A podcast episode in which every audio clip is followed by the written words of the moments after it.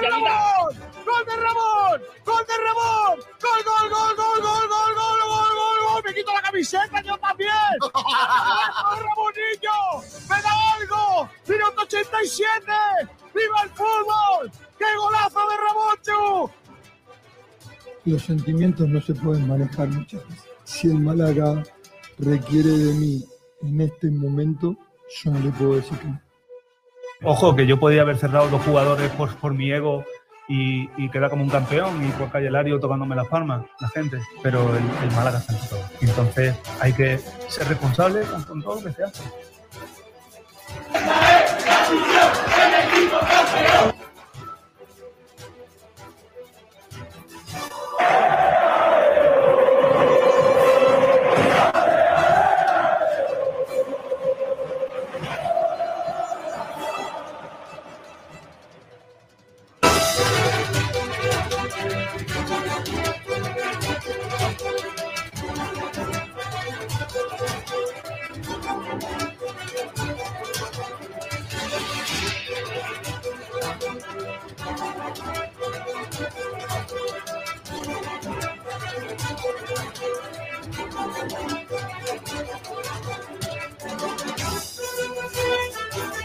Hola, hola, ¿qué tal? Saludos a todos y bienvenidos a Frecuencia Malaguista. Un día más con todos ustedes en la sintonía de Sport Direct Radio. Desde ahora y hasta las 2 de la tarde vamos a estar compartiendo la actualidad del deporte malagueño a través de Facebook Live, a través de YouTube, a través de Twitch, a través de Twitter, a través del 89.1 de frecuencia modulada.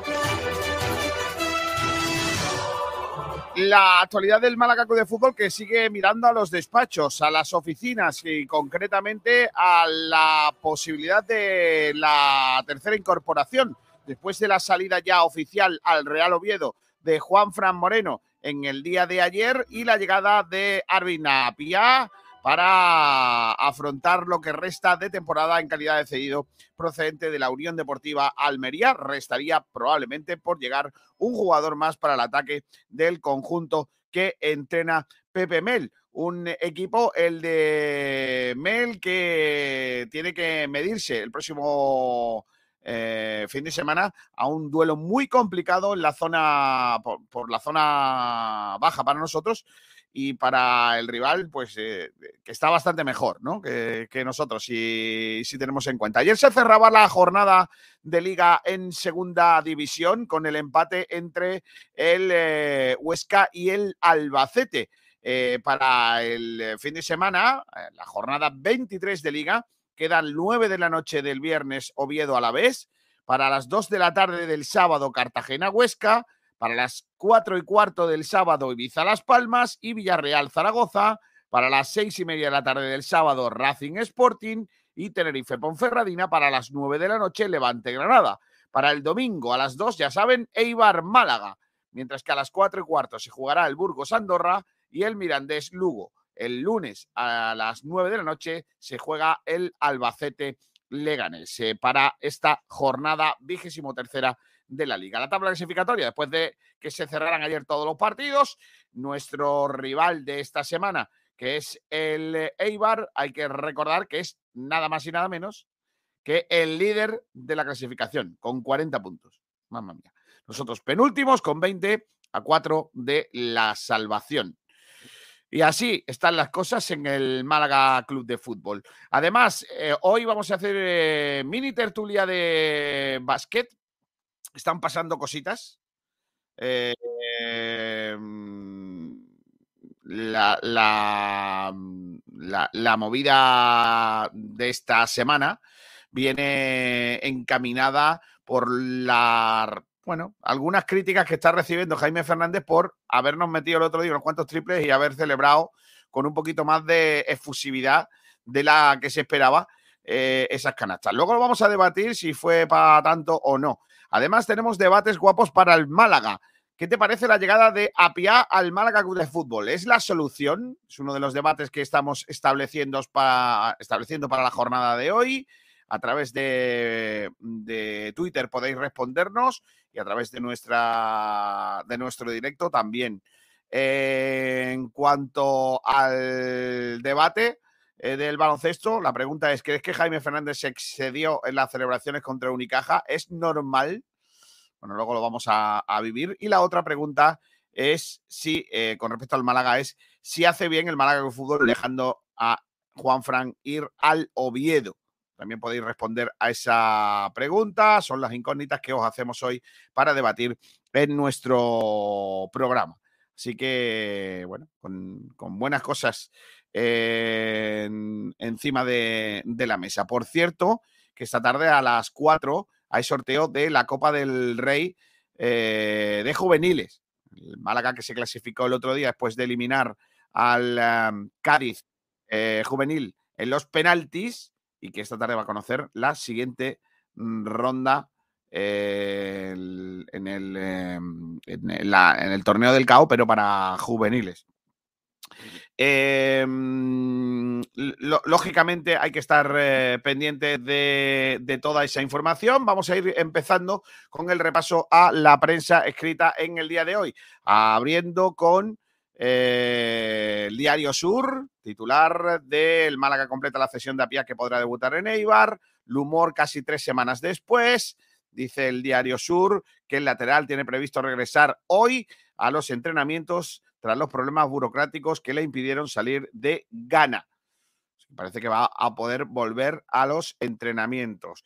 El Reyer Venecia complica la llegada de Yankuba Sima al Unicaja.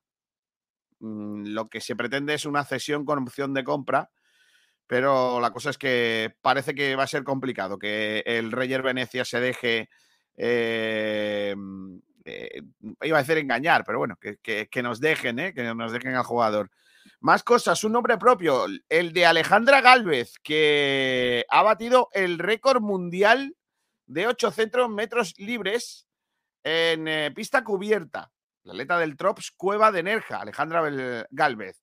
Eh, mm, va a empezar la Copa, la Copa, la Supercopa de España. Ya sabéis que se va fuera de España a jugarse. Ese Madrid, eh, Valencia, Betis, Barça, en fin, cositas. No le echamos mucha cuenta, ¿no? Por lo que sea. Bueno, pues eso y más cosas. El Comité Olímpico Español que ha otorgado la insignia olímpica a Diego Carrasco a título póstumo. Una gran noticia, merecida sin duda alguna para uno de los referentes de nuestro deporte malagueño. En el Málaga hoy, en las páginas de deporte, noticia para la lista de España sub-19 para jugar en Torremolinos.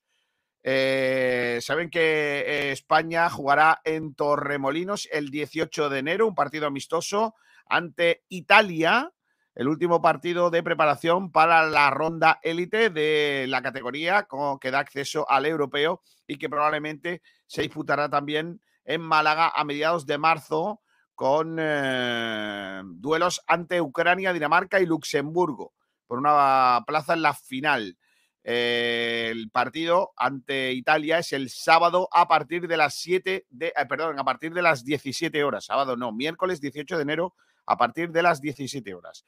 Partido con la lista de convocados compuesta por Adrián Niño y Marcos Denia, el hijo de Santi, qué casualidad, eh, del Atlético de Madrid, Arnau Casas, Alex Valle, Ángel Alarcón, Ilias Acomach Chakur, y Víctor Barberá, del Barça, Mar Jurado, del United, César Fernández, del Celta de Vigo, Rugger Martínez, del Español, Félix Martín eh, Garreta, Ginés Sorroche y José Carlos León, del Real Betis, Diego Piñeiro, Edgar Clement, Mario Martín, Rafael Obrador, César Palacios y Manuel Morán, además de Gonzalo García, del Real Madrid, Iván Fresneda del Valladolid y Jarek Gasiorowski Hernández del Valencia.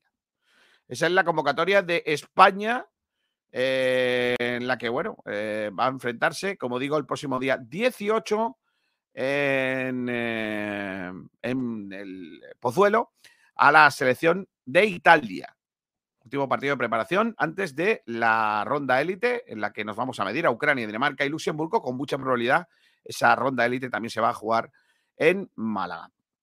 Entrenamiento hoy del Málaga Club de Fútbol. El Málaga que se ha vuelto a ejercitar eh, en la mañana de hoy con la presencia de Adrián en el entrenamiento del conjunto eh, malaguista. Un entrenamiento en el que, como digo, ha estado Adrián López, que sigue recuperándose de su lesión y a ver si consigue convencer para tener una ficha en este mercado invernal. Em, más cosas, ha llegado a Málaga la Solheim Cup, el trofeo de la Solheim Cup, que mm, ya sabéis que se va a disputar o se va a celebrar también en eh, Málaga del 18 al 24 de septiembre de este año. Así que una, una buena noticia que ya está aquí el trofeo.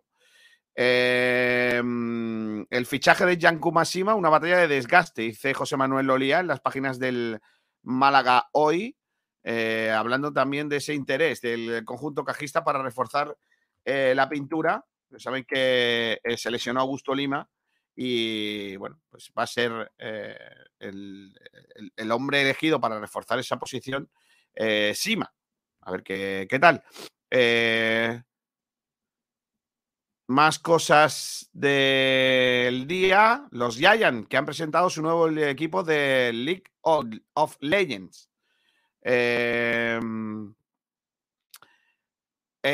el Dakar, hoy vamos a hablar de París-Dakar, porque, bueno, del París-Dakar, del Dakar, porque mm, tenemos ahí a representación malagueña. Luego vamos a, nos van a contar cómo va la cosa. Hay que decir que ha abandonado nuestra opción en motos, Barreda, y Carlos Sainz, que ha tenido hoy un armazo también con el coche, ha pedido volver eh, cuando prácticamente estaba ya eh, mm, bueno, retirado ¿no? de, la, de, la, carrera. Pero luego, luego hablamos de, de eso.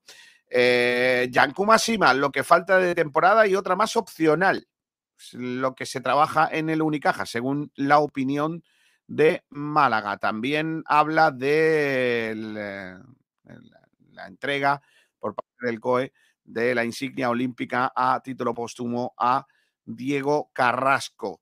Eh, las pruebas que han confirmado la lesión de Alberto Escasi, un esguince de rodilla. Vamos a ver cómo se recupera eh, de cara eh, al, resto de la competición porque va a ser baja con eh, absoluta seguridad para el próximo fin de semana, para el próximo partido del conjunto mm, del Málaga de Fútbol. Están con nosotros ya Pablo Gil. Hola Pablo, ¿qué tal? Muy buenas. Hola Kiko, ¿qué tal? ¿Cómo estamos? Ahora entro por, ordenador, que es que me está dando problemas y digo, bueno, pues voy a entrar por el móvil. Vaya, personaje. Ignacio Pérez, ¿qué tal? Buenas tardes. Hola, ¿qué tal? Muy buenas a todos. Bueno, ahora vamos a analizar con vosotros la actualidad del Málaga Club de Fútbol, unas declaraciones de Darío Silva. Es que mm, me lo ha recomendado Pablo Gil, las he leído y me ha parecido todo lamentable. Todo lo que ha dicho y cómo lo ha dicho. Pero bueno, es que dentro de, teniendo en cuenta que Darío Silva era lamentable fuera del campo cuando era jugador del Málaga. Dentro del campo me parecía un futbolista tremendo, pero fuera del campo siempre me ha parecido alguien, un ejemplo a no seguir y que ahora nos cuente su vida y obra, pues, pues podéis imaginar, la mayoría de las cosas que han dicho son barbaridades. Eh, que no deberían de ser ejemplo para nadie. Pero bueno, en fin, eh, y que él vaya ahora contándolas como una aventurilla, pues está muy chulo si quieres echar un rato de risas, pero tomarlas en serio me parecería muy grave. En fin, ahora, ahora os cuento un poco lo, que ha dicho, porque ahora lo que toca básicamente es poner unas trompetitas aquí y ir a, lo que vamos, un poco de, trompetillas, porque tienen, los oyentes, son los únicos y genuinos, los, verdaderos. ¿Queréis alguna versión o queréis la original? la original. Original, original. time, ¿no? Vale, vale.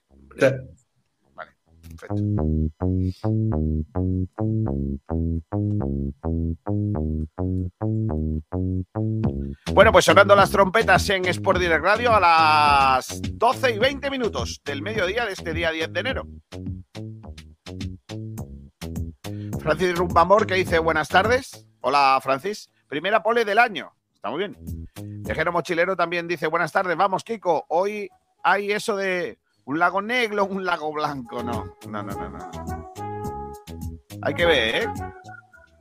lago negro, lago blanco. Que sois tremendos, ¿eh? Jesús Gámez dice. Uy, Jesús Gámez. Jesús Gómez dice: ¿Cómo podéis abrir debate de Apias y ayer estuvisteis hablando de él, como si hubiésemos fichado el Cristo del, del mutilado.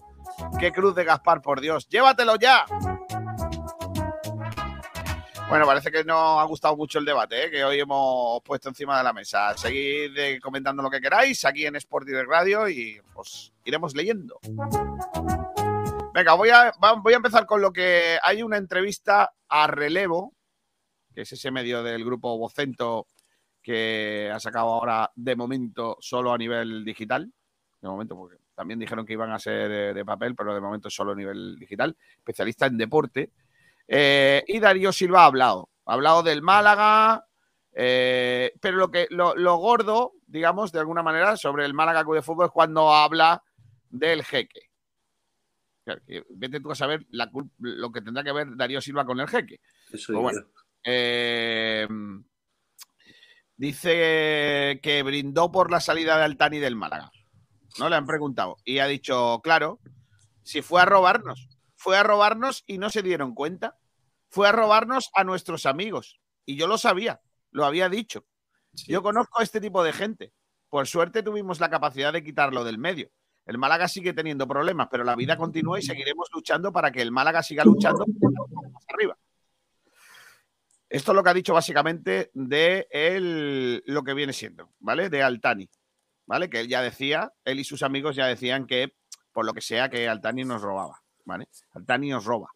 Y, mm, y, bueno, que ya lo dijo y que ahora está el Málaga tal y. Eh, Darío Silva, que lo que hace ahora es ojear jugadores uruguayos para el Cádiz. El Cádiz ahora es, es ojeador del Cádiz, ¿vale?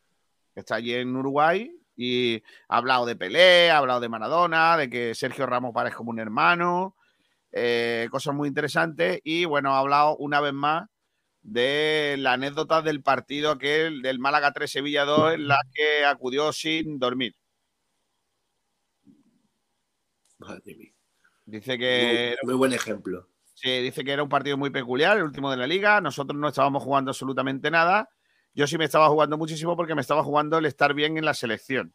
El Málaga estaba salvado, yo había hablado con el técnico y dice, yo a partir de ahora no voy a jugar, me voy a preparar mentalmente, psicológicamente para jugar con mi selección. Allí todo el mundo se enfadó, dice él, pero a mí no me importaba nada, ya habíamos cumplido. Muy bien, todo muy deportista. Yo no, no me importaba el Sevilla, me importaba mi selección. Como el técnico me había dado libertad, yo ni siquiera pensaba que iba a llevar a que iba a ir a la concentración, porque él sabía que algo iba a pasar. Pero la terapia de grupo que tengo siempre, que siempre ha sido positiva, era imposible dejarme fuera. Entonces me lleva.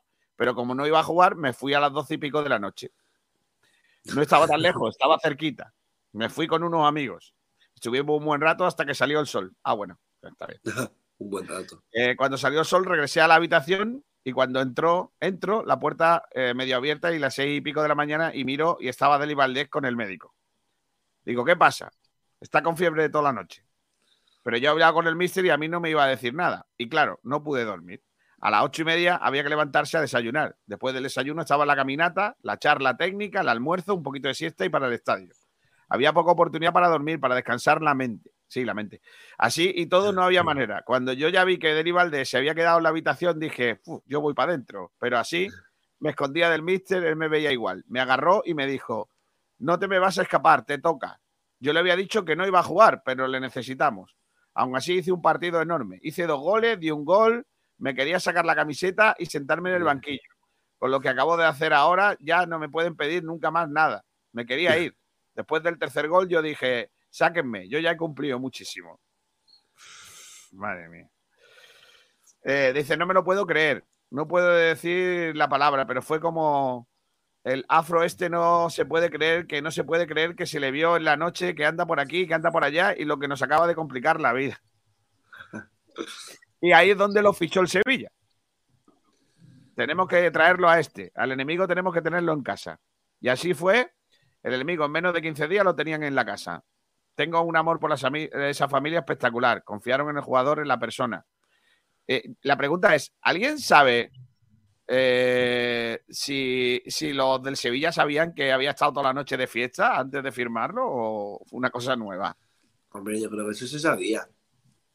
Se sabía, de hecho, eh, Mande una vez creo que lo ha, de- no podía dejarlo, tenía que darle cuartelillo porque eh, cuando les castigaba, eh, creo que estuvo eh, dos o tres partidos castigados eh, sin salir y fue los dos o tres peores partidos del Málaga. Volvió a darle cuartelillo y el Málaga ganó esa, esa semana, por lo tanto tuvo que, que abrir su abanico. O sea, es un tío bastante peculiar, eh, Darío Silva. Sí, pero bueno, yo, no, yo deportistas como ese, sinceramente No. no quiero.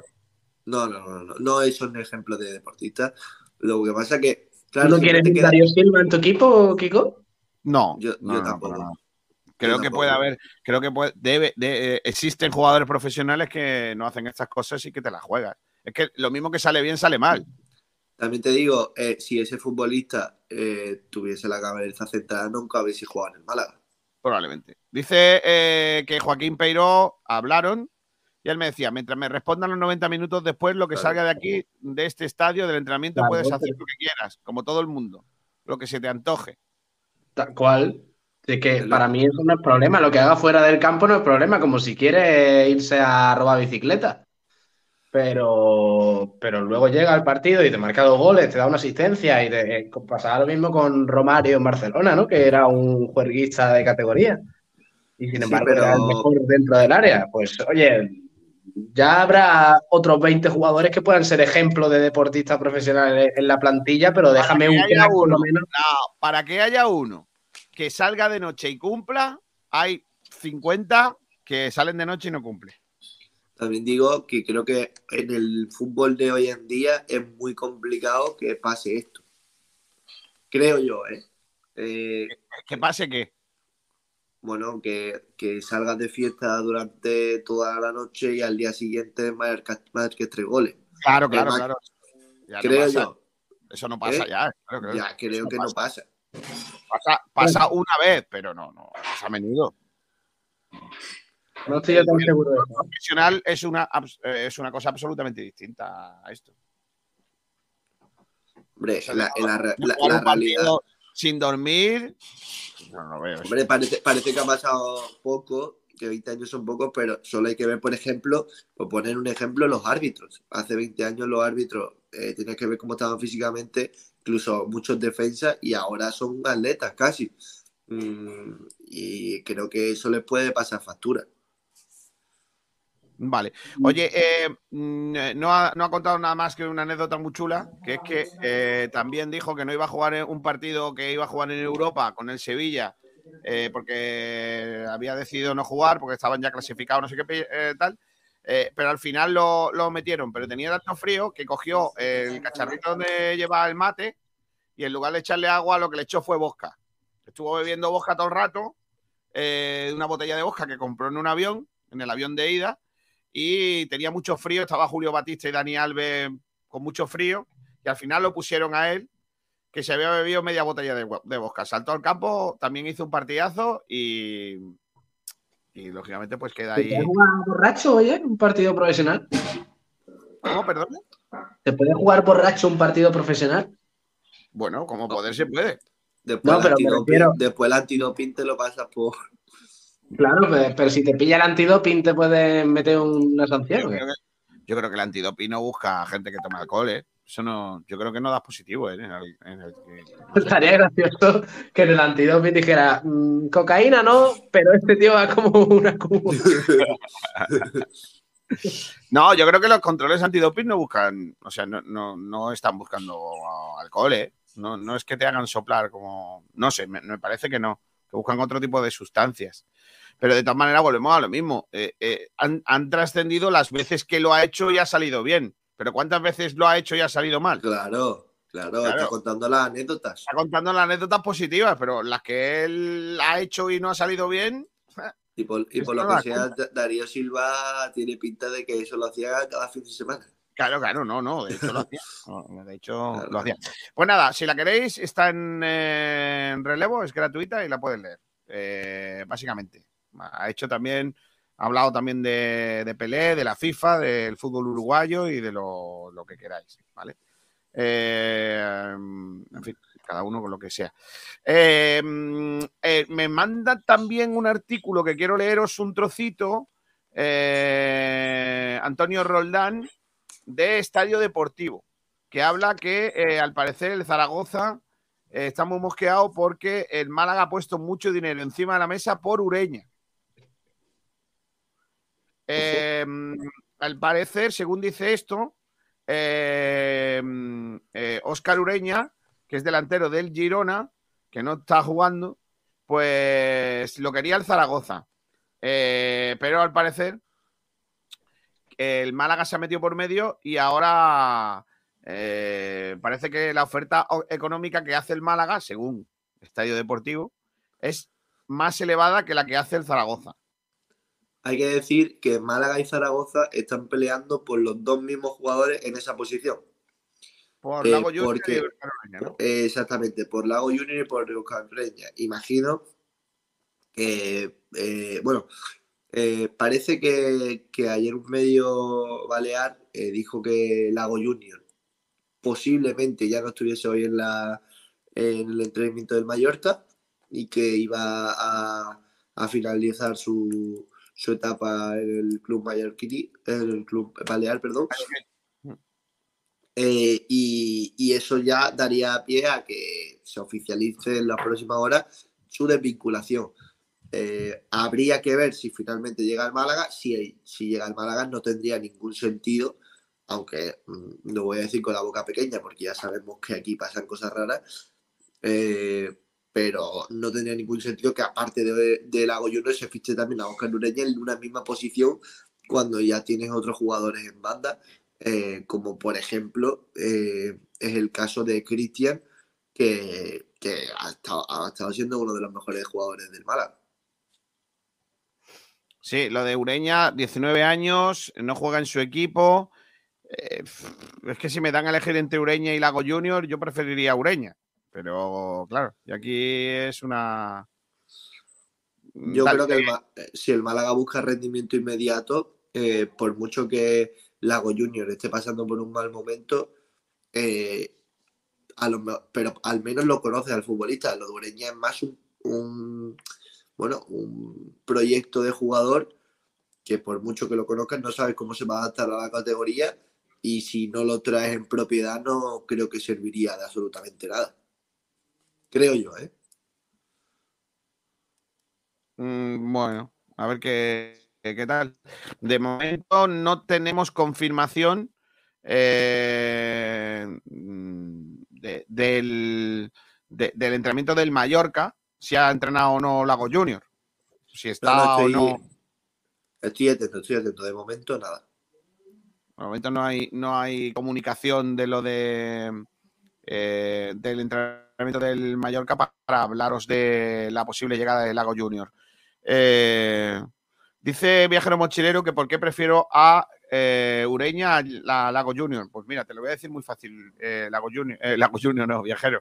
Eh, Lago Junior me parece un jugador que no ha jugado, no ha aportado nada desde hace años que mm, prácticamente no ha jugado y, no, y no ha hecho nada.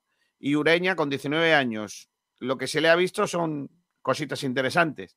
Si me das a elegir, yo prefiero un tío con 19 años que pueda tener hambre a un tío que viene aquí a vete tú a saber qué, sin demasiadas aspiraciones. Es lo que yo creo. Mozart.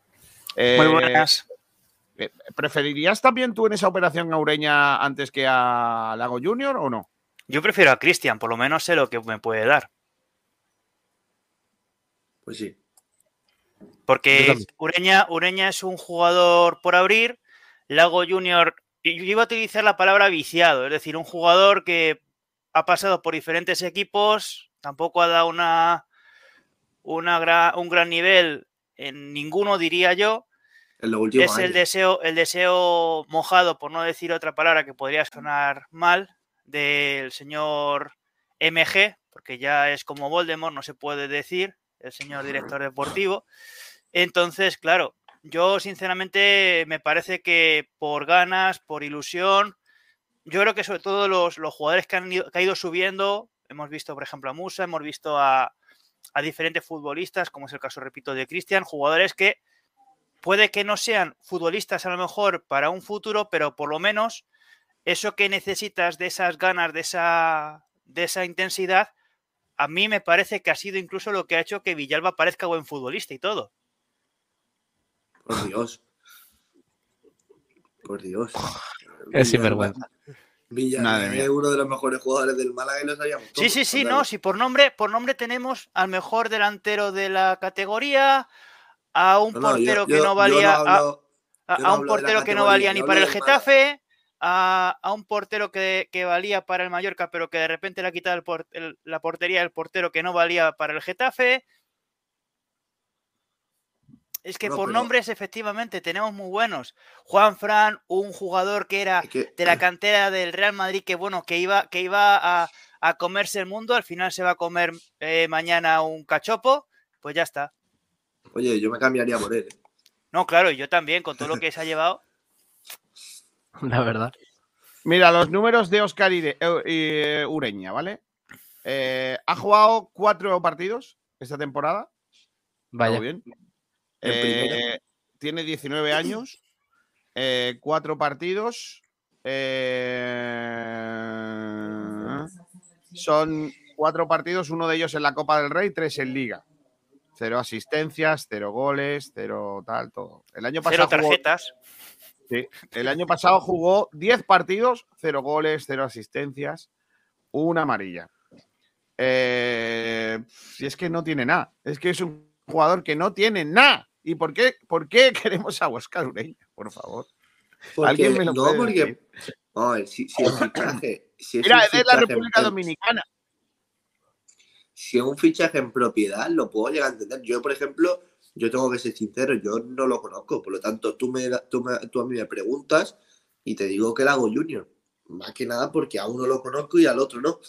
Y, a- y aparte porque eh, por poco que te dé, te lo va a dar eh, en un rendimiento inmediato. No es un fichaje a largo plazo. Sin embargo, Oscar Ureña es, viene cedido, eso es lo primero le quitaría el puesto a un jugador eh, que tienes tú como es Christian, porque ya no jugaría absolutamente nada. Y, y- y encima, eh, si sale bueno, en cinco meses eh, está en el Girona. O sea, no tendría ningún tipo de sentido. Lago Junior, seis partidos esta temporada, uno de Copa, cinco de Liga, una asistencia. Esos son los números de eh, Lago Junior, 32 años. Eh, el año pasado jugó seis partidos en el Mallorca, cero goles, cero asistencias, cero no sé qué. Y 13 partidos en el Huesca, cero goles, cero asistencias, cero no sé qué. ¿Vale? Eh, la temporada 2021 jugó 26 partidos, cuatro goles, dos asistencias. En la temporada 19-20, 35 partidos, 4 goles, 0 asistencias. En la 18-19, 44 partidos, 11 goles, 8 asistencias. Esa es su mejor temporada. La temporada 19, eh, la 19, 18-19, ¿no? en la que jugó el- los playoffs de segunda. Sí, ese fue el año en el que el Málaga eh, lo eliminó el Deport. y el año que subió el Mallorca a, a Primera División. Así que, bueno, en segunda pues tiene unos números, ¿vale? 12 goles con el Nastic de Tarragona en la 13-14, también con, eh, con el ascenso desde segunda B a segunda. Eh, en el Mirandés, 9 goles en segunda división en la temporada 15-16 y 9 goles también en la 17-18 en segunda B. De ha hecho hecho, goles- a más goles de- en segunda B que en, que en, eh, que en- en pri- en segunda, pero bueno.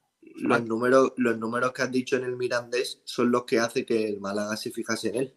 Eh, porque el Málaga lo quiso fichar cuando estaba en primera y se enfrentó al Mirandés en Copa del Rey. No sé si os acordáis que el Mirandés elimina al Málaga y hace un partidazo Lago Junior. A mí me recuerda mucho al fichaje que se hizo en su momento de Quincy Abelle, que lo fichó años después, pero se fijó en un partido en el que Quincy, creo que con el Celta, hizo un partidazo la Rosaleda que parecía mm, el nuevo Maradona y después vimos lo que, lo que fue. Pues ahora con, con Lago Junior parece lo mismo, un jugador que despuntó en su momento y que ahora querrán recuperar eh, su mejor versión. Es que no hay otra, es que es el pensamiento que se tiene hoy en día en el Málaga.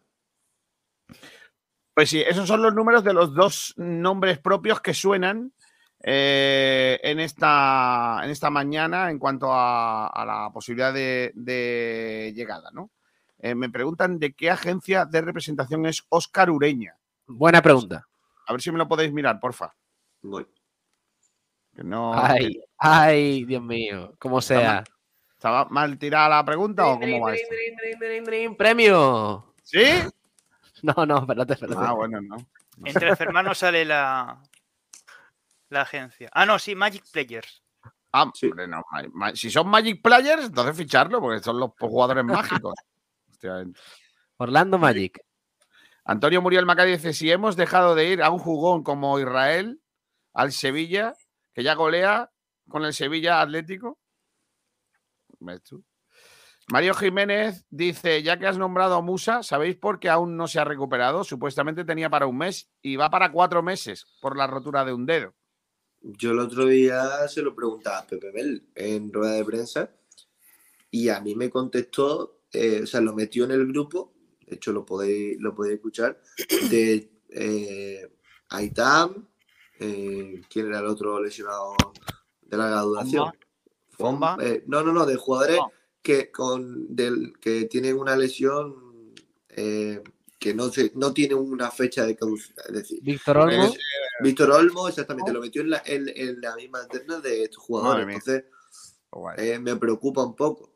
Me preocupa. Eh, se le ha intentado, eh, ha intentado que, que vuelva al grupo de manera progresiva, pero de momento no. ¿Quién, quién? Perdón. ¿Quién, quién Musa. dices? Musa, Musa. Columnas de humo dice buenas tardes. Y grita mm, Manolo Gaspar dimisión. Mira. Antonio Muriel dice: No debatimos por dos jugadores, que, nos debatimos por dos jugadores que no sabemos el rendimiento que nos va a dar. Prefiero la experiencia de Lago Junior. Eh, bueno, pues nada, ya, aquí ya es un poco a gusto del consumidor. A ver, también os lo digo. Eh, eh, ese tema, Lo- lo eso es que, dice el oyente, eso que dice el oyente es interesante porque vamos a ver. eh, al final lo que busca el Málaga es un rendimiento inmediato para la segunda mitad de la temporada. ¿Qué preferimos? ¿A un jugador asentado en la categoría con experiencia que sabe lo que tiene que dar al equipo ahora mismo? ¿O un chaval que va a estar cedido aquí, que va a ser mm, mero trampolín el Málaga para su carrera y que, pues sinceramente, dudo que se adapte tan rápido como necesita el Málaga para la permanencia? Y en mi Pablo, opinión, ¿eh? Yo no sé, Pablo- yo no conozco a Ureña, o sea que tampoco... si llegan los dos cedidos, pues mira, ahí incluso te puedo comprar la opción de Ureña, porque es una oportunidad única que tiene el chaval de, eh, de demostrar al Girona si, bueno, al Girona y al resto de equipos si es válido o no. Pero es que eh, Ureña vendría en eh, calidad de cedido y Lago Junior vendría con el último, posiblemente con el último, la última oportunidad de un último gran contrato en segunda división, porque vendría en propiedad. Entonces, eh, aparte de lo que contábamos, de que uno sabemos al menos lo que nos va a dar y el otro eh, es un melón todavía por abrir, pues yo me quedo con, con Lago Junior. Creo yo, ¿eh? A ver, Lago Junior es verdad que me había confundido, es verdad que llevaba, que hubo una, hizo una buena etapa en el Mallorca, hasta la, por lo menos diría hasta la 2019-20, que jugó 24 partidos de titular, pero es que volvemos a hablar de jugadores que para extremo, ¿Cómo? cómo? para dónde, ¿en qué posición consideráis que jugaría Lago Junior? Eh, eh, además, jugaría de extremo izquierdo. O sea, Sí. que Ahí, ahí, ahí hace falta un jugador, eso está clarísimo. Ahora, vale, pero eh, eh, Pero yo considero que hay que pensar, hay que pensar ahora mismo, por ejemplo, para mí, a día de hoy, Gallar jugó bien cuando salió. Sí, correcto. Con lo cual, a lo mejor hay que, hay que empezar a verle como un posible Pero Gallar jugador. juega más en la derecha, ¿no? Quizás. Exactamente. Sí, claro, que, pero, a ver, pero te- la- pero entonces creo a que la Piat te pregunta- sobra. La pregunta es, eh, Claro. eh, por la izquierda yo creo que tenemos a Villalba, Cristian no se sabe cuándo volverá, eh, Ignacio. pero ¿sabemos también, per- eh, eh, perdona, Pero Eh, Cristian está bien, Cristian- ¿eh? Cri- Cristian tiene Cristian, jugó, Cristian Jugó el otro día con el Atlético malagueño. Sí. Y Ah, ni y fu ni ni fa. fa. Y por no está, no- ¿por qué no está contando Pepe con él? Pues porque ahora No, mismo no, Villalba está lo que, rompiendo. lo que no puede ser, lo que no puede ser es que nos pasemos toda la temporada diciendo que no tenemos extremo y ahora cuando tenemos la oportunidad de Pero fichar- mejora ya el sea- Lago Junior. ya. el Claro, pero- es pero es que mejora el Lago decíamos- Junior lo que hay, es que para mí no lo mejora. Ese, ese es otro tema. Ese es otro tema. Yo digo, perdona, porque estamos ahora diciendo que tenemos a Gallar, que tenemos a tal y que tenemos a cual. No, no, no. Muy yo bien. digo, pues, supongo que Gallar juga- yo jugaría con Gallar, por ejemplo, de media punta, de medio centro, en el sí, centro. Eso sí, claro, pero, pero, lo que pero yo digo había- es que hablamos, perdona, eh, Dale, dale. compañero, eh, yo digo que obviamente cuando decíamos que no había extremo era porque Villalba no es jugador. pero Villalba no es extremo. Villalba lo han convertido a Y ahora no es porque, extremo. Claro, Villalba es no que es extremo. al, Villa- igual que tampoco, al igual que tampoco lo es Febas, lo que pasa que Ni Chavarría. ni tampoco, han jugado en esa posición por urgencias. Y creo que si esos futbolistas jugasen en una posición en la que se encuentren mucho más cómodos, serían incluso mejores. Creo yo. Eh, a lo mejor Chavarría sí que ha, eh, Chavarría sí ha tenido un pasado en Francia jugando de extremo y bueno, oye, pues es, un- es una buena opción. Pero Villalba y Febas no lo son. Y creo que si se ficha un jugador, llámese Lago Junior o otro jugador, que eso ya lo podemos debatir. Pero lo que está claro es que el Málaga necesita otro extremo como el comer. Yo lo que no entiendo, de verdad, solo porque sean. eh, porque sean chavales jóvenes, que parece que son alocados y que tal, ya, ya, no, ya no cuentan para Pepe Mel. O sea, Isa Fomba, que es el mejor del partido contra el Granada, que el chaval lo hace todo bien, que es el único que desatasca al equipo en ataque. eh, Cristian, que cada vez que ha jugado el chaval eh, eh, ha sacado oro por la banda izquierda.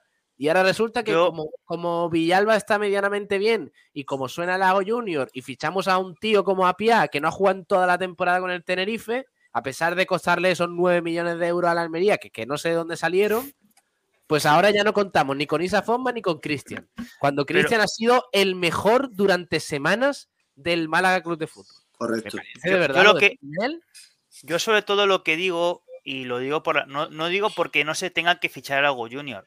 Me parece que me parece perfecto. Es un jugador, como bien ha dicho Pablo, que es un jugador que conoce la categoría, etcétera. Yo, bajo mi punto de vista, el Málaga está jugando con dos de pivote y tres delante, extremos y media punta, más o menos. Sí. Tienes a Febas que está jugando en esa zona del centro. Correcto. Villalba no, no es un jugador de extremo, es un jugador de jugar más en el centro. Pero ya tienes a Febas, con lo cual para poner a jugar a Villalba tienes que buscarle sitio. Tenemos también. Entonces, ¿dónde le pones? Bueno, el otro día, eh, eh, creo que fue el otro día, bueno, eh, el Málaga puede jugar perfectamente con tres jugadores en el centro del campo. Cuatro- Claro, pero ya- 4-3-3, Sí, con, Feba- tres- con, Fe- con Febas y Villalba por delante y detrás, y detrás Genaro, que lo ha hecho varias veces. Ahí no tendría problema. Pero de todas formas, si eh, hay un jugador que mejora a Villalba por el, o a Febas, por el simple hecho de llamarse Febas o de llamarse Villalba, eh, no de- eh, si, si No, no, no, hay un jugador no. que lo haga mejor en esa posición, pues tendrá que irse al banquillo. Sí, pero es que también tenemos a Gallar. Pues igual, lo mismo pasa si Gallar no Pero está la nivel, pregunta es, la pregunta es, ¿ahora queremos extremos o no? Claro, Sí. Claro. Que sí, que sí, Ahora- pero, ahora sí que- pero hace falta extremos que mejoren lo que, lo que hay. Que para antes- mí Lago Junior, no, sí, para mí Lago Junior no da más que Cristian. ¿Qué va a dar? Estamos serios. Que. Cristian el chaval lo ha hecho, Yo- lo ha hecho de magníficamente bien cuando ha jugado, macho, que, que, que, que marcó dos goles y ha dado una asistencia en, en, unos Pero pocos Pablo, partidos. creo que son compatibles.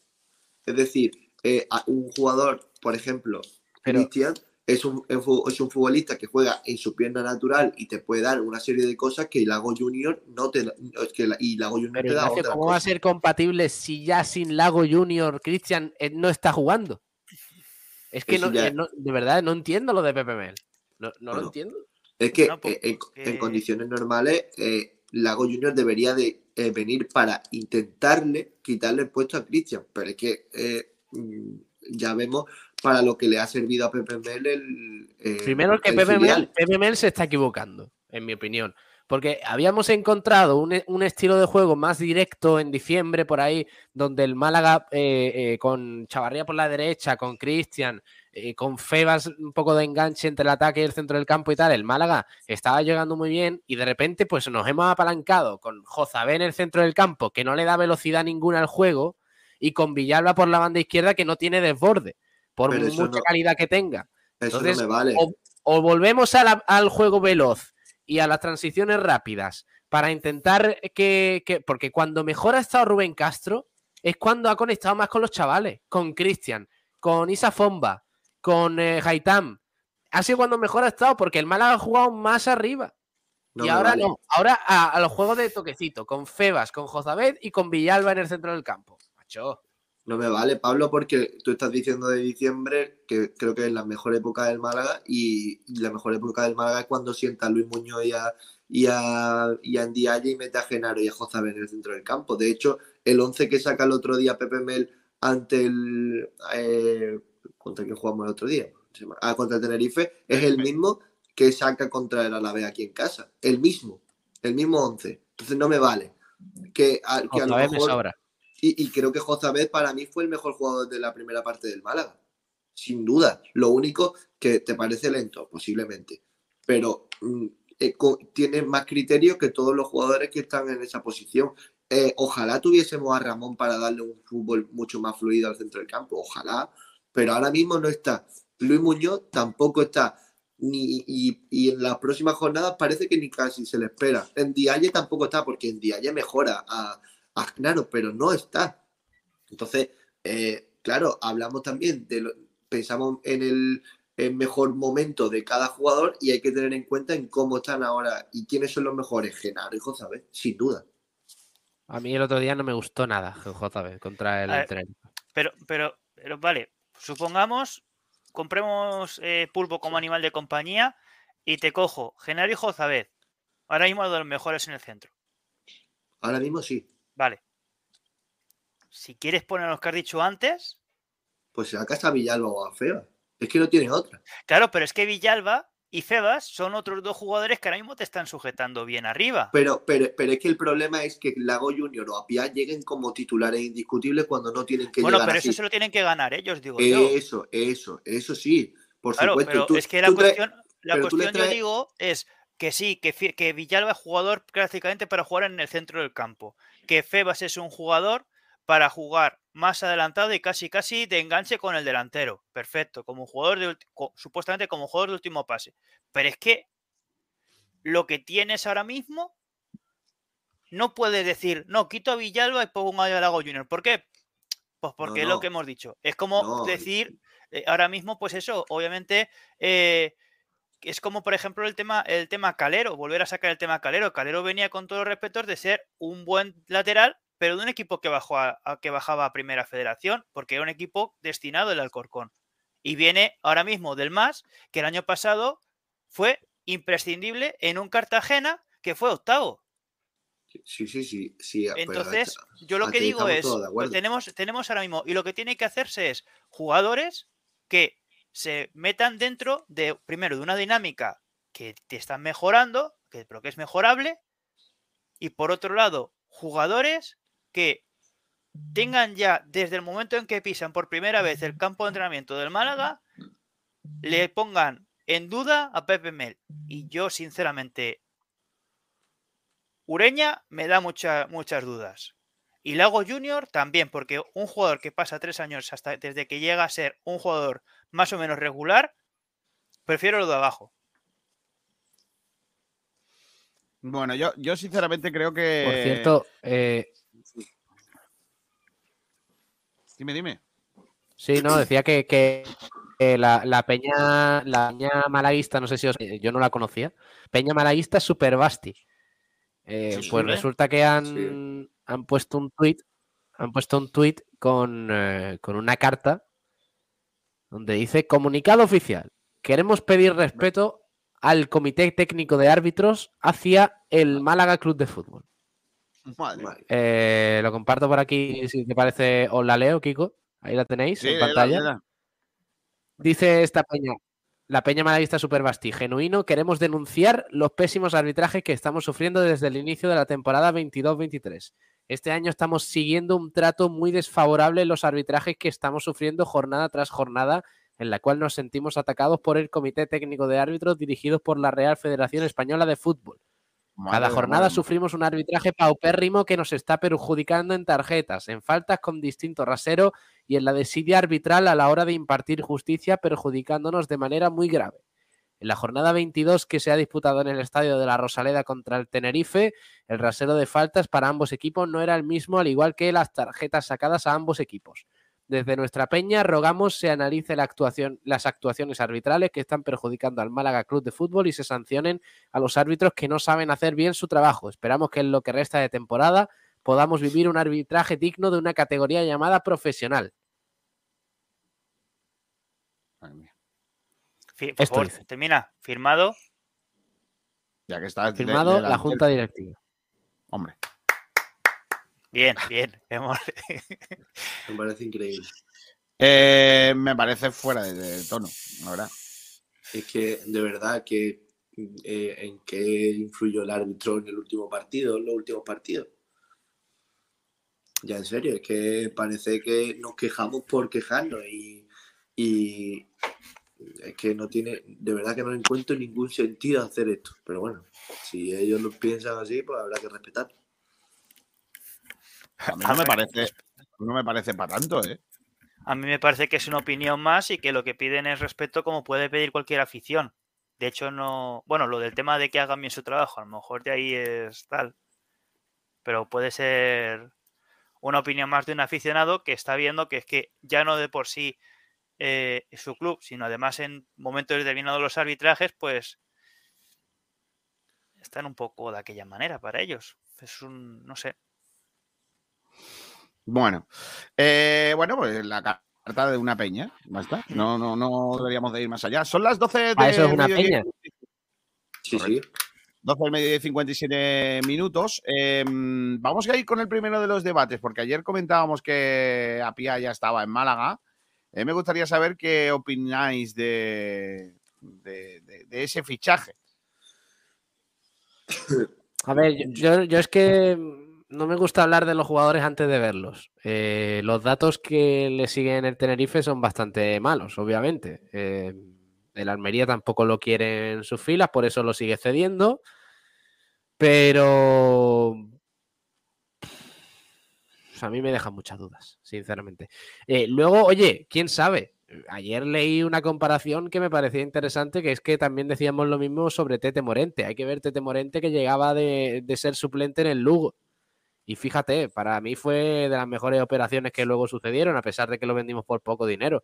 Pero, pero hombre, el bagaje de, de Apia en, en los últimos tiempos no, no es positivo. A mí me deja muchas dudas. Dudo que aporte lo que el Málaga espera de él en lo que resta de temporada, sinceramente. Dudo incluso que sea titular, pero bueno.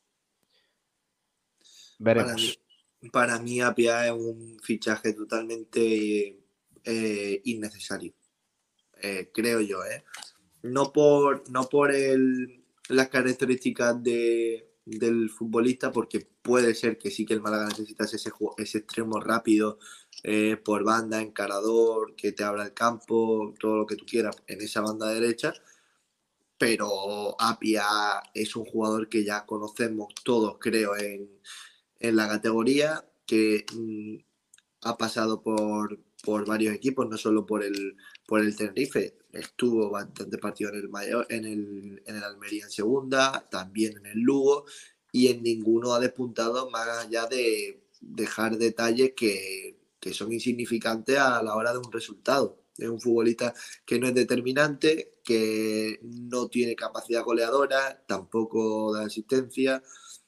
Entonces, bueno, creo que se le ha fichado porque en un pasado tenía un, bueno, un cierto recorrido que parecía que iba a llegar a ser una gran, un gran futbolista y ya hemos visto dónde se ha quedado. A mí es que no, no me ilusiona para nada porque lo conozco, porque he visto muchos partidos de él y sé lo que nos, lo que nos puede dar. Ojalá me calle la boca, porque esto es como todo. Yo eh, esto lo digo eh, antes de verlo jugar. Ahora, a partir de ahora, es jugador del Málaga y habrá que y habrá que conocerlo, a ver cómo se adapta, a ver cómo se adapta al nuevo técnico, a la nueva ciudad, a los nuevos compañeros.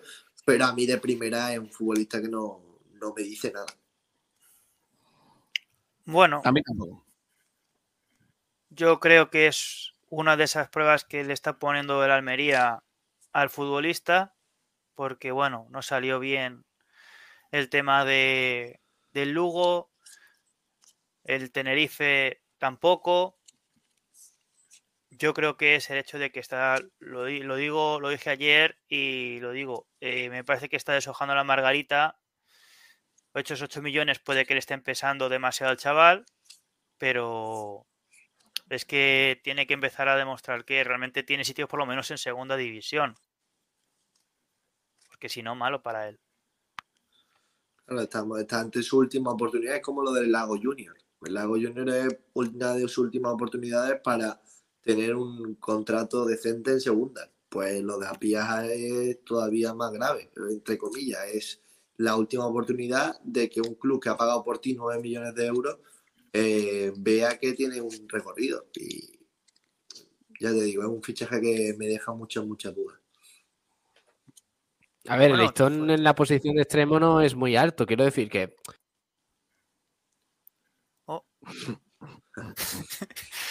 Kiko, no Claro. le cortes. Si no, si no lo ha cortado, se ha cortado el solo. Se ha cortado el solo. Ha sido Almendral que no quiere escucharle a él. Almendral de, todas formas, sé lo que va a decir Pablo, que no va a tener mucha competencia, pero Bueno. es que va, a s- va a ser, va a ser lo mismo que con Juanfran. Eh, si un jugador, por mucho que esté solo en esa posición, no tiene nivel, Yo, que- yo quería decir dos cosas que se me han olvidado y perdóname, Kiko, por este cambio de, de rumbo. Quiero decir dos cosas. Me alegro que Pablo Gil por lo menos ha demostrado que sabe leer un comunicado hasta el final, firmado.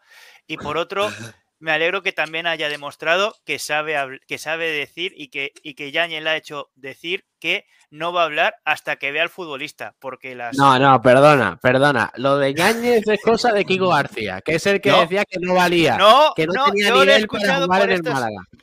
Yo lo he escuchado por estas orejitas de Di. Bueno, pero que en el pues, no seguramente sido lo haya dicho. si no ha jugado, si no ha jugado ni en el Getafe. Oye, Vamos pues para a mí, me, a para mí me mí están bombardeando entre, Sergio Ramírez y Kiko García, me están bombardeando todo el verano que si Yañez no vale, que si no sé qué, que si es Pero si malísimo, yo, pero que si si yo en no tiene nivel ni en segunda RFF, que no vale ni para Atlético malagueño. Pues claro, yo, ya, si- yo ya me hundo, moza, si me hundo. Kiko. García estaba, si. Kiko, si Kiko García estaba aquí haciendo mítines para que no echaran a Guede en, en septiembre, aquí estaba en Madrid diciendo, por favor, vamos a hacer apoyo a Guede. No, Sí, hombre, correcto. con- con- ya te viene suficiente. Vale, eh, dejadme que lea mensajes paso de vosotros, eh, básicamente. Si me vais a meter en una fregado, no eh, quiero. En Inglaterra dicen que el, eh, en Nesiri ha rechazado una oferta del West Ham. Eh, que, eh, recordemos que rechazar cosas. El Málaga tiene un derecho formativo de Nesiri y podría caerle algo, pero de momento parece que no va a salir del Sevilla. ¿eh? Y hay otra noticia, ya que has dicho algo de Nesiri, aprovecho y es que un medio ha, ha dicho esta mañana que Isco quiere ir al Betis. O sea, ¿Qué dices? Estaría- Sí, hombre. Por Pellegrini. y, y según Y, este y después, y después va a jugar en el Utrera y en el Dos Hermanas. No, no, y Pero según este bien. no, no, no, pero lo, lo grave venía aquí es que dice que está dispuesto a cobrar el mínimo. Correcto. Hostia, ¿qué dices? Vamos. O sea que- Venga, sigo otra vez. Eh, Jesús Sánchez dice que Villalba no es extremo. Vale. Viajero Mochilero dice Batín el desinformado. No estoy de acuerdo. Eh, Marioski Farelo, stop a engordar pollos ajenos. Correcto. Los pollos, eh, eh, los pollos los nuestros. No querido- de fuera. Viajero Mochilero dice Gallardo y limón. Ahí con los balones que pierde. Jesús Sánchez, Chavarría en Francia se hinchó a marcar goles. Eh, jugando de extremo. Eh, Viajero Mochilero dice: Poco estáis hablando de la novia de Lago Junior. Lago negro, lago blanco. La mujer de la novia de Lago Junior, que ya ha sido protagonista en este programa en más de una ocasión. Que dijo lo de. Lago Junior dijo lo de eso, ¿no? Que, claro que a mi marido no lo pone en entrenador porque no lo quiere. Aquí está la novia de Lago Junior. es, es su mujer, no es su novia, ¿eh? Se llama, la muchacha se llama, para que la busquéis, se llama, tiene No, nombre, ¿eh? no, la no, no lo des, no lo des, Kiko. No lo des. Fabiola Parralo. Ah, Fabiola, mira, como mi madre. Fabiola Parralo. Bien por la muchacha. Por cierto, se casaron sin el permiso de las familias. Que, A que lo, lo Romeo y Julieta. Ha puesto el viajero mochilero en YouTube, lo que pasa es que no se ve porque viene un, un insulto, y, bueno, un insulto, una palabra malsonante, y no, no deja verlo en YouTube, pero dice, tras el ascenso del Mallorca, Lago Junior dijo, lo voy a celebrar con los compañeros y con la mujer, que me tiene cogido por los... Correcto. Va conmigo a todos los lados donde voy. Kiko, quita eso, hombre, por favor. Es que esa es la chica, la Parralo. Vale, muy bien. Me parece bien. Ese, ese es el chico. Eh, Está mejor que tú, Pablo, también te lo digo. ¿Quién? ¿Lago Junior? Hombre. ¿No? ¿Tú tienes esa tableta? tableta? Dale, dale dos meses en, la pi- en el Dame dos gimnasio. meses y, y soy titular de extremo en el Málaga. Pero. Antes, eh, acabo de leer un tuit de un compañero nuestro, Sí. eh, que no es por él, pero eh, es una realidad. Eh, eh, bueno, ¿De Juan Durán? no, no, no, un compañero nuestro eh, de, de Radio Marca, de José Moreno, Ah, vale, vale. que pone Adrián y Lumor, dos fichajes hoy para Mel. Digo, madre mía, si, si estos son los fichajes, Sí, hombre, ha, entrenado A ver, Adrián una- con no, un no, por equipo eso- por y el humor por- también ha vuelto. o sea, por- bueno, no, bien no, tirado, por bien eso tirado digo por que- parte no, de no, los si, compañeros. es, si es una realidad, pero que Ahí no está opinando. Ahí está. No, no, no, no. Sí, sí, por eso lo digo, que no lo digo por Pero- mi compañero, lo digo por cómo te queda la cara al, al Sí, pero Adrián no que es fichaje, ¿eh? realidad. Adrián no es fichaje. ¿eh? Ah, Todavía no. Hu- Humorístico, sí. Dice viajero mochilero. Ah, bueno, eso ya lo hemos leído. Vamos aquí. Eh, Faliabo, nosotros tenemos a un tarado de director deportivo, pero en Zaragoza creo que no. Y si han fijado en Óscar Ureña es porque el chaval tendrá algo, ¿no? Vamos a ver. Eh, oye, el, que el el Zaragoza. Zaragoza Sí. no tenga, tenga un director deportivo serio, está por ver. el Zaragoza no iba a fichar a, El del a este, a- al del Tenerife. ¿Lo ha fichado sí. ya o qué? Por No cierto, eh, hay muchas formas de calificar al, al director deportivo, pero, hombre, creo que insultarle no es la mejor Hombre, forma. insultos no, insultos no. Jesús Sánchez dice a Pia y Lago Junior está claro que son paquetes. Pero Sí, Juan Carlos Cordero, perdón. el Málaga, que es velocidad, y con ello se llegará más a área rival y por tanto más opciones de goles. Mucho lo ves tú ahí. Eh, Viajero Mochero dice: Me hace un marcaje de Sergio Ramos, no deja ni un centímetro. Señala el atacante en el partidazo de Cope. Ese es lo de Lago Junior. Eh, Ramón lesionado y Ale Rico castigado, dice Alfonso Ruiz.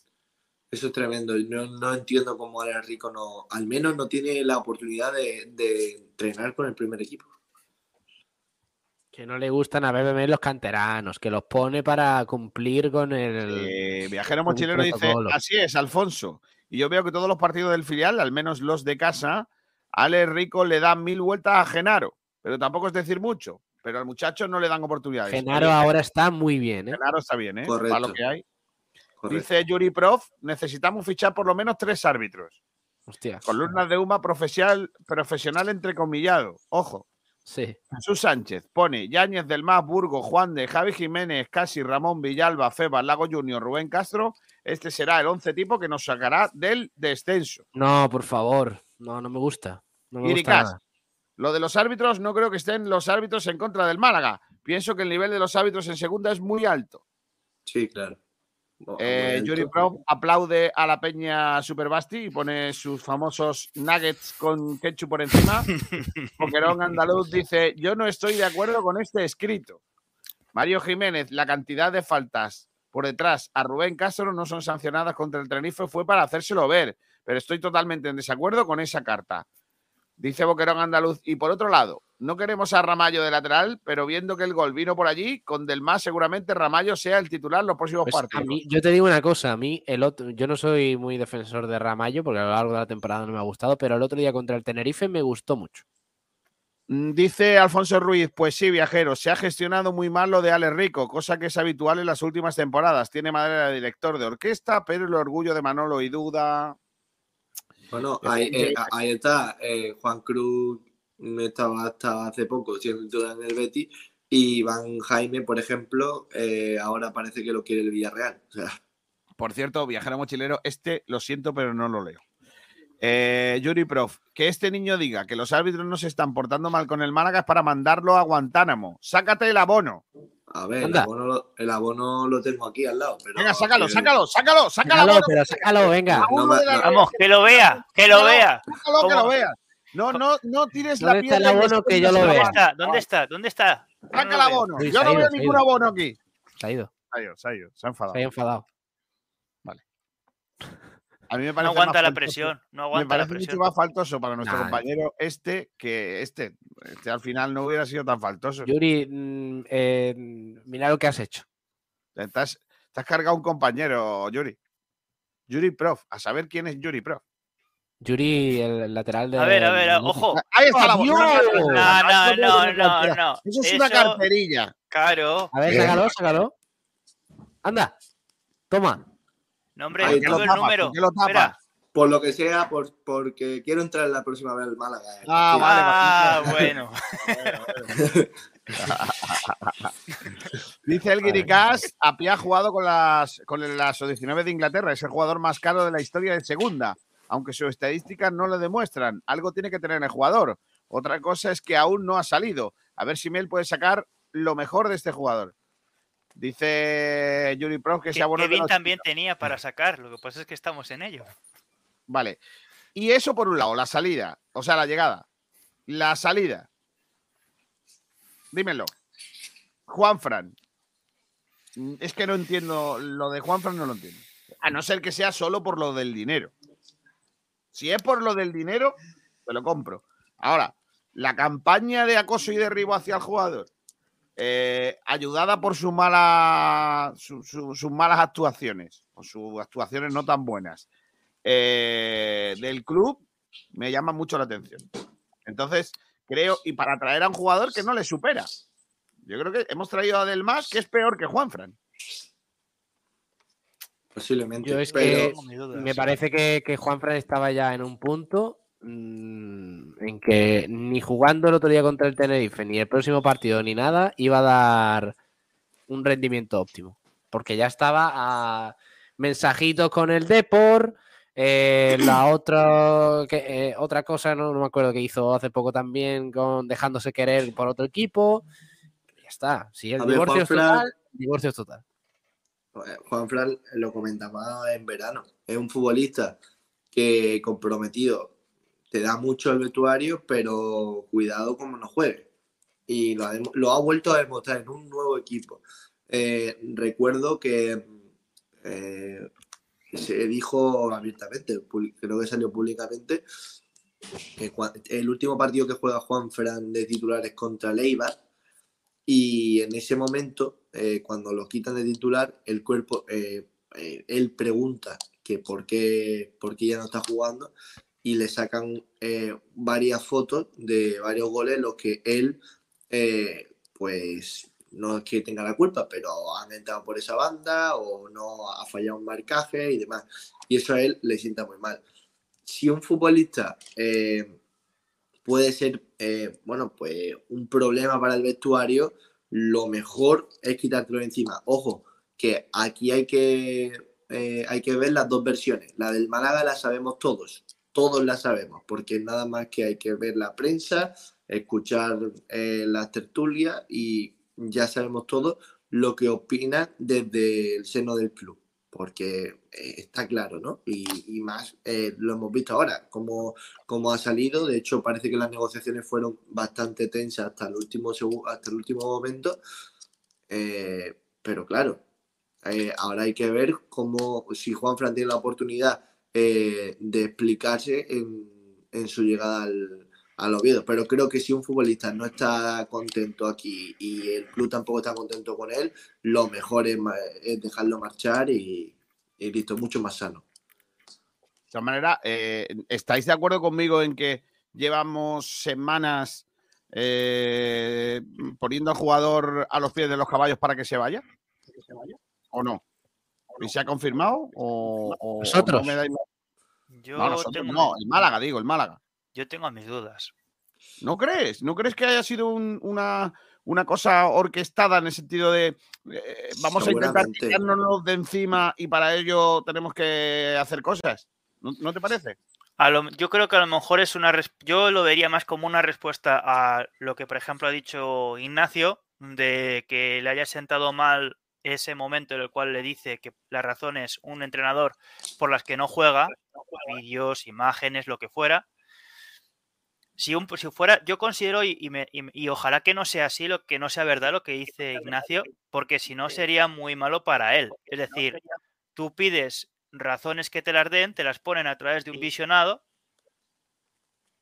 Y obviamente a lo mejor el gol no ha sido culpa tuya, pero en cierta manera a lo mejor has colaborado. Por ejemplo, me viene ahora mismo a la imagen un parte, el partido aquel que se jugó, creo que fue allí en, en el Eleodoro Rodríguez López. Juan Fran creo que era lateral derecho en ese partido. Y Eric Gallego, que llevaba a marcar, sin marcar goles desde que estaba en el Extremadura, pues creo que marcó un par. O sea, sí, también entonces. en mucho, en mucho, no solo por su banda, sino también en algunas acciones paradas, en a balones parados, en los que él rompía el fuera de juego. y- En fin, y Juanfran si- no estaba bien. Y si, y si luego encima no, no es que ya no juegue, sino que ya no es un, un perfil válido para el vestuario en una situación tan incómoda y tan Claro. complicada como lo que es salir de un descenso, que ya con un poquito que haya una mecha, ya hay, un- ya hay un incendio, en no solo en el Málaga, sino en prácticamente cualquier equipo, pues si encima ya te lleva, te cobra, de los que más cobran y demás, que por cierto, quiero ver si quita, el- si quita el sitio a Lucas allí en, en el Oviedo, porque allí es fundamental el chaval. No lo creo. Entonces, oye, para ellos el, este. Yo considero como jugador, yo me esperaba a Juanfran un poquito más eh, mostrando lo- los galones y que, que sea un, jugador, un futbolista que viene de una liga que, con todos los respetos, no es ni, la, ni el top 10 para que vuelvas a jugar después de cómo saliste del Deportivo. Y eh, entre que lo que tú dices, Kiko, que puede ser una respuesta y decir, pues mira, vamos a mover para que este aquí no se vaya. Que en cierta manera, eso que sacan es peor para quererlo vender.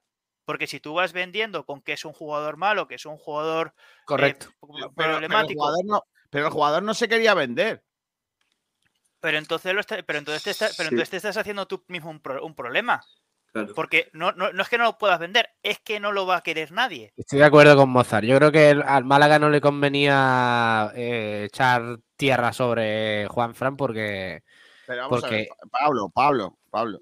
eh, eh, el, el Málaga, mm, el objetivo del Málaga no era vender a Juanfran. Pero sí, Sí. Kiko, pero sí, pero si Juanfran no tiene ninguna oferta, Juanfran no va a querer No va, recibir su contrato. Claro. Claro. Es que es así. Y porque es que, Si claro, el Oviedo, si el ve que, que el Málaga está sacando tanta porquería de Juanfran dentro del vestuario, el Oviedo dice, yo a este tío no lo quiero porque este tío me va Pero a- ni el a Oviedo ni vestuario". nadie. También, también lo digo, hay que tener cuidado porque estamos diciendo el Málaga, el Málaga, el Málaga, cuando el Málaga en ningún momento no sabemos si lo ha hecho. O sea, No, yo es estoy, decir, yo estoy barajando, yo estoy barajando claro. en el caso de que eh, sea el- desde el Málaga el que está vendiendo eso, porque además, primero, Claro. te estás causando un problema vestuario, te estás causando un problema club y te estás causando un problema para vender. Porque aunque no quieras vender, si quieres sacar tajada de él o quieres rescindir el contrato, el, el jugador dice que soy problemático, dame lo que me debes. Hombre, y, se- y seamos serios, que si algo tiene Pepe Mel es eh, años de experiencia y, y años para, para no amedrentarse porque la dirección deportiva le diga, oye, no pongas a este tío que lo queremos sacar en invierno No, y queremos si- hacerle y la encima- y encima- acuerdo- Pepe Mel que le conoce además del Betis y de todo. No, pero si tú que le dices a Pepe Mel, si tú le dices a Pepe Mel, mira Pepe, si lo que necesitamos es esto y esto, no, no nos salen las cuentas, tenemos que, que tal, eh, creo que el, el más adecuado de salir es este, te traemos De otro acuerdo. lateral derecho. De acuerdo, te lo Pepe va a entrar en esa historia, hombre. No, claro. pero- Y pero- Pepe, Mel, vale, Pepe Mel va a querer que Juan Fran salga sabiendo que tiene nivel para que traigan a Julián del Más. que no, no, que- pero- que- no no, pero os pongo el mismo ejemplo que os puse hace dos, hace dos o tres semanas. Que si el Málaga hubiese querido hacer eso, lo hubiese hecho con Rubén Castro, que es otro de los que más cobra de la plantilla. Pero, ¿Y pero por qué lo hace creo- con Rubén Castro y si lo hace con Juanfran? Porque habrá provocado algo. O porque el club crea que no, No, porque, indicado, porque sabe porque, que eh, eh, lo que no va a hacer, lo que no va a hacer Pepe Mel es aceptar lo de Rubén Castro, pero de Juanfran sí. Vale, pero, ¿por una qué- cosa pero es que por tú qué- Pero aceptes. ¿por qué lo de Juanfran? Porque él entiende que, que a, a Rubén Castro si lo necesita y a Juanfran no. ¿eh? pero yo creo, sinceramente, Deja de que salirte, esa, esa- Esa forma- yo creo que esa forma de, de- de- de sacar a un jugador de hablar mal de él es la peor que se puede hacer como de cualquier, desde cualquier entidad o de cualquier entorno de club. Y yo creo sinceramente que si es del, del club, Pepe Mel se entera y no lo, no lo permitiría. Pero Bueno, vamos, ni Pepe Mel ni ninguno otro, vamos. Dejadme que le diga adiós con la manita a Ignacio Pérez y a Mozart, que ahora vamos a abrir eh, la página guapa de básquet, que tenemos una tertulia ahora ahí Ah, chula. Eh, Mozart, hasta la próxima. Hasta Nos luego, Ignacio. Pérez. Chao. Hasta luego, chicos. Un abrazo. Vale, eh, dice por aquí Arami, buenas tardes, totalmente en desacuerdo con la carta de la peña. Hay que buscar culpables dentro de la dirección deportiva. Kiko, ¿cómo vas con lo de comer bien? Que ves nuggets en los iconos. Sí, eso es algo. Ariana Alvis, a mi parecer, del más no estuvo mal el domingo. Veremos qué tal sigue. Un saludo a Ariana Alvis. Eh, dice Mario Jiménez, y ofensivamente Juanfran llegó a ser lateral que más centraba en segunda, 99,9% de esos centros sin sentido ni dirección. No estoy de acuerdo. Pero bueno, en fin. Eh, dice Viajero Mochilero, el nivel de los árbitros en España está al nivel de los pases de Brandon del año pasado.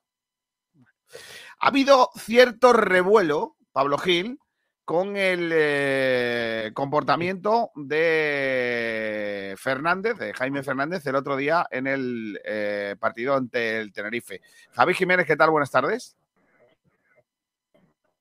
Javi Jiménez está entrando por un... Ahora va a estar Le chungo. hemos que- pillado mal, le hemos pillado mal. Pablo. ¿Qué ha pasado? Porque a la gente se ha enfadado mucho por los gestitos de Jaime Fernández. Sí, sí, a ver, eh, ya durante el partido Jaime Fernández, eh, en, el- en la visita a Tenerife del Unicaja el pasado domingo, eh, se le vio bastante motivado, pero bueno, eso es normal, pues, entra dentro del, del baloncesto y, y demás. Ay, que perdemos a Pablo. Javi Jiménez, ¿qué tal? Buenas tardes. Buenas tardes, Kiko, que me voy a pillar en el túnel.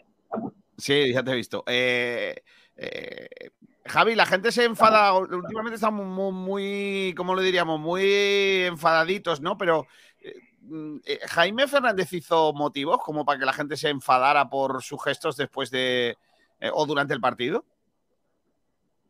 Hombre, yo, partiendo de la base de que el jugador, estoy seguro, 100%, de que los gestos no, no iban dirigidos para, para la afición de Málaga, porque es un tío que, que, vamos, que se dado mucho aquí eh, y, y él lo sabe y, y es lo suficientemente inteligente para no llegar a ese extremo.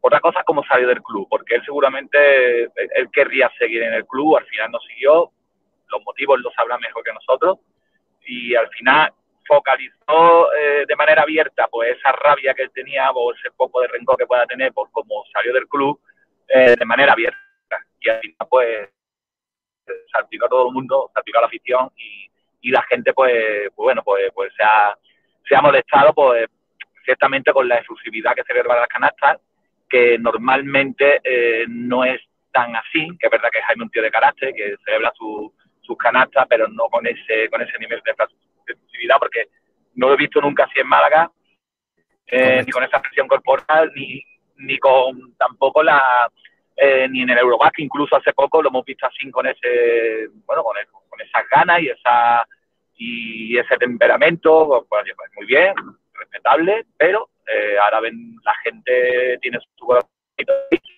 eh, no le gusta de por sí, de que un jugador, no le gusta, no gusta, ¿no? Está en su derecho, pero no nos gusta, ¿no? Yo un tío celebra una canasta a mi equipo y no y, y me jode, pero más me jode aún si es un tío que ha estado aquí pues cuatro años de su vida, que, que no ha dado mucho, pero también a él se le ha dado mucho aquí y que al final la gente pues la, le ha molestado. Eh, el jugador seguramente no quería hacerlo, seguro, seguro, pero eh, ha medio más, yo creo que ha estado torpe. Si está resentido con el culo de alguna forma, Está en la picado. pista yo creo que Claro, es que la- en la pista no es el mejor sitio donde tú tienes que, a lo mejor, pues, darle un toque de atención a la gente que no ha querido que tú sigas en el club. La gente te lo puede cruzar los pasillos o a golpe de tweet. Hay muchas más formas, pero ayer eh, iba un punto por encima de lo que él suele celebrar sus canastas. Ayer, bueno, antes de ayer. Y, y, y la gente no es tonta. Tú después puedes decir, no, yo respeto a la gente de Málaga. Seguro que sí, pero cuenta lo que lo que se vio en la pista y a la gente eso le molestó. Igual que está en su derecho de, de, hacer- de celebrarlo de esa forma, que nadie le va a decir cómo lo tiene que hacer, faltaría más, también tiene que ser consecuente de que sus gestos y, y sus actos tienen, tienen un efecto eh, después para, para la afición contraria. Y en este caso la afición contraria es una afición que a ti te ha dado mucho, que te ha esperado cuando has estado lesionado, que, que ha respetado ese tiempo que estuviste con los tendones fatal, que también es un jugador que, ha- que ha jugado dolorido, infiltrado. O sea, que había, había una relación ahí buenísima, porque la- él daba mucho y la afición respondía. Pero eh, el domingo la verdad que no estuvo no estuvo bastante inteligente con estas celebraciones y, por lo que voy leyendo, y espero que no, espero que esto al final pues se eche en pelillo a la más y la gente se olvide, pero ahora mismo la gente está como, como vamos, que esperemos que no tenga que venir muy pronto Jaime al Carpena porque igual no se le recibe como a él le hubiera gustado. Mira, Kiko, te pongo en, en contexto para que veas un poco cómo nació todo. El- el- lo Vale. cierto es que el partido del, de Jaime Fernández eh, fue bastante bueno. A él se le vio más motivado de lo normal. Porque De menos a más, ¿eh? De menos a más. Empezó mal. De menos a más, sí. Pero al final an- anota más de 20 puntos. eh, eh, de- de- después de ser Madini, es el mejor de, del Tenerife. Y como dice Javi, pues estaba, en mi opinión, estaba un poco picado también, porque era el Unicaja, porque el Unicaja decidió quedarse con Daniel Brizuela en vez de con Jaime Fernández en verano. Y todo eso influye para que Jaime llegara al Unicaja a Tenerife, pues quisiera lucirse. Eh, y es así. Y yo a mí, a no me pareció mal, sinceramente, todo lo que vi durante el partido, que vi bastantes celebraciones más efusivas de lo normal, porque como dice Javi, es un tío bastante calmado, que no suele, no suele, mm, digamos, enf- enfurecerse durante el partido, ¿no? Y sin embargo, pues vio bastante, bastante metido. Y, y todo nace de, de un tuit que le citan a él, Dice, eh, ayer, ayer fue el, esta mención a Jaime en Twitter. Dice, no esperábamos estos gestitos de este usuario, dice un malaguista cualquiera, no esperábamos estos gestitos y esas cositas que has estado haciendo durante todo el partido, la verdad. Le responde el propio Jaime Fernández y le dice, leo algún mensaje como el tuyo. No era mi intención faltar el respeto a nadie, ni mucho menos a la afición de Málaga. He vivido el partido como siempre lo he hecho. He celebrado la victoria y alguna canasta, nada más. Claro, celebrar la victoria, alguna canasta es totalmente comprensible porque además el Tenerife estaba empatado a victorias con el Unicaja, era un partido fundamental para la Copa del Rey, para afianzarse en la cuarta po- posición, todo lo que tú quieras. Este vídeo de este, este usuario, de- a lo mejor no nos conviene meterlo, pero bueno, para que lo veáis ahí de fondo, esa es la última canasta del partido. Cuando el Unicaja ya va ganando de más de. O sea, perdón, el Tenerife. El Tenerife ya iba ganando de más de 6-7 puntos a falta de 5 segundos. El partido ya estaba totalmente decidido, iba a ganar el Tenerife. Mete esa última canasta Marceliño Huertas y Jaime Fernández lo celebra que parece que ha ganado la Euroliga. Entonces, eh, Jaime, no concuerda lo que me estás diciendo, de que celebrabas la victoria, que no querías ofender a nadie. No viene a razón esa celebración de esa última canasta que no tenía ningún tipo de, importancia. Entonces, a mí lo que me escama es eso. Y a, la, pregunta que hemos planteado en el día de hoy, Kiko, sobre este debate, sobre Jaime Fernández, pues yo qué quieres que te diga. Yo saco mi ladito aficionado y viéndolo un poco, intentándolo con perspectiva de, de periodista, a mí me parece que esa última celebración, en concreto no voy a hablar del resto de partido, pero esa última celebración de esa canasta que no tiene ningún tipo de importancia, a mí me ofende y me parece que es un error Madre muy mía. grave de Jaime Fernández. Ya estamos. Es que a mí me parece, me parece que, os ofendéis por todo. Si, si hubiese sido al revés, seguro que te daría igual. Al Si revés, se la ¿cómo? mete, si se la mete eh, Jaime Fernández a su ex equipo, te hubiera dado igual. Pues se quejen los, los aficionados de ese equipo. Que se quejen los periodistas y aficionados de ese equipo. Ah, Ahora- claro, ahora claro. O está sea, feo de- cuando te lo hacen a ti, está feo, pero cuando se lo hacen a otro, da igual, ¿no? O Pero está feo o no está eh, feo. Kiko, Jodas, ¿qué te hombre. parece a ti?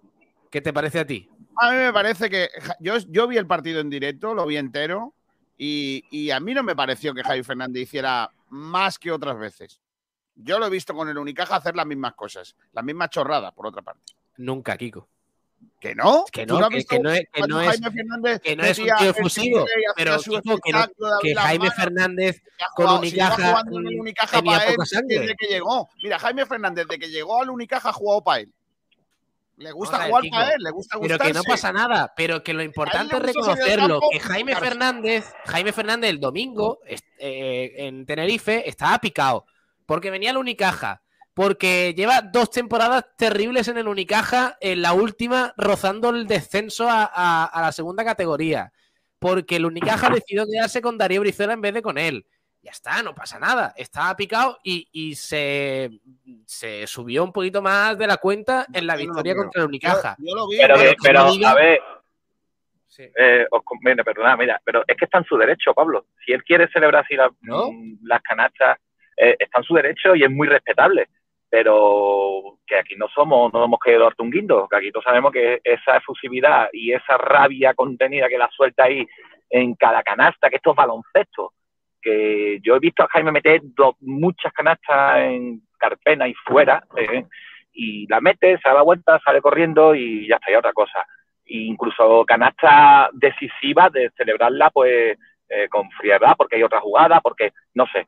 Pero eh, esto del domingo se ve claramente que el chaval pues estaba mm, dolido por cómo salió del club y lo ha celebrado así de esa forma. Muy bien, sí que es muy respetable, pero que sepa que, que, esa fusividad pues mm, puede molestar mm, desde los que están en el palco hasta el último aficionado cajista.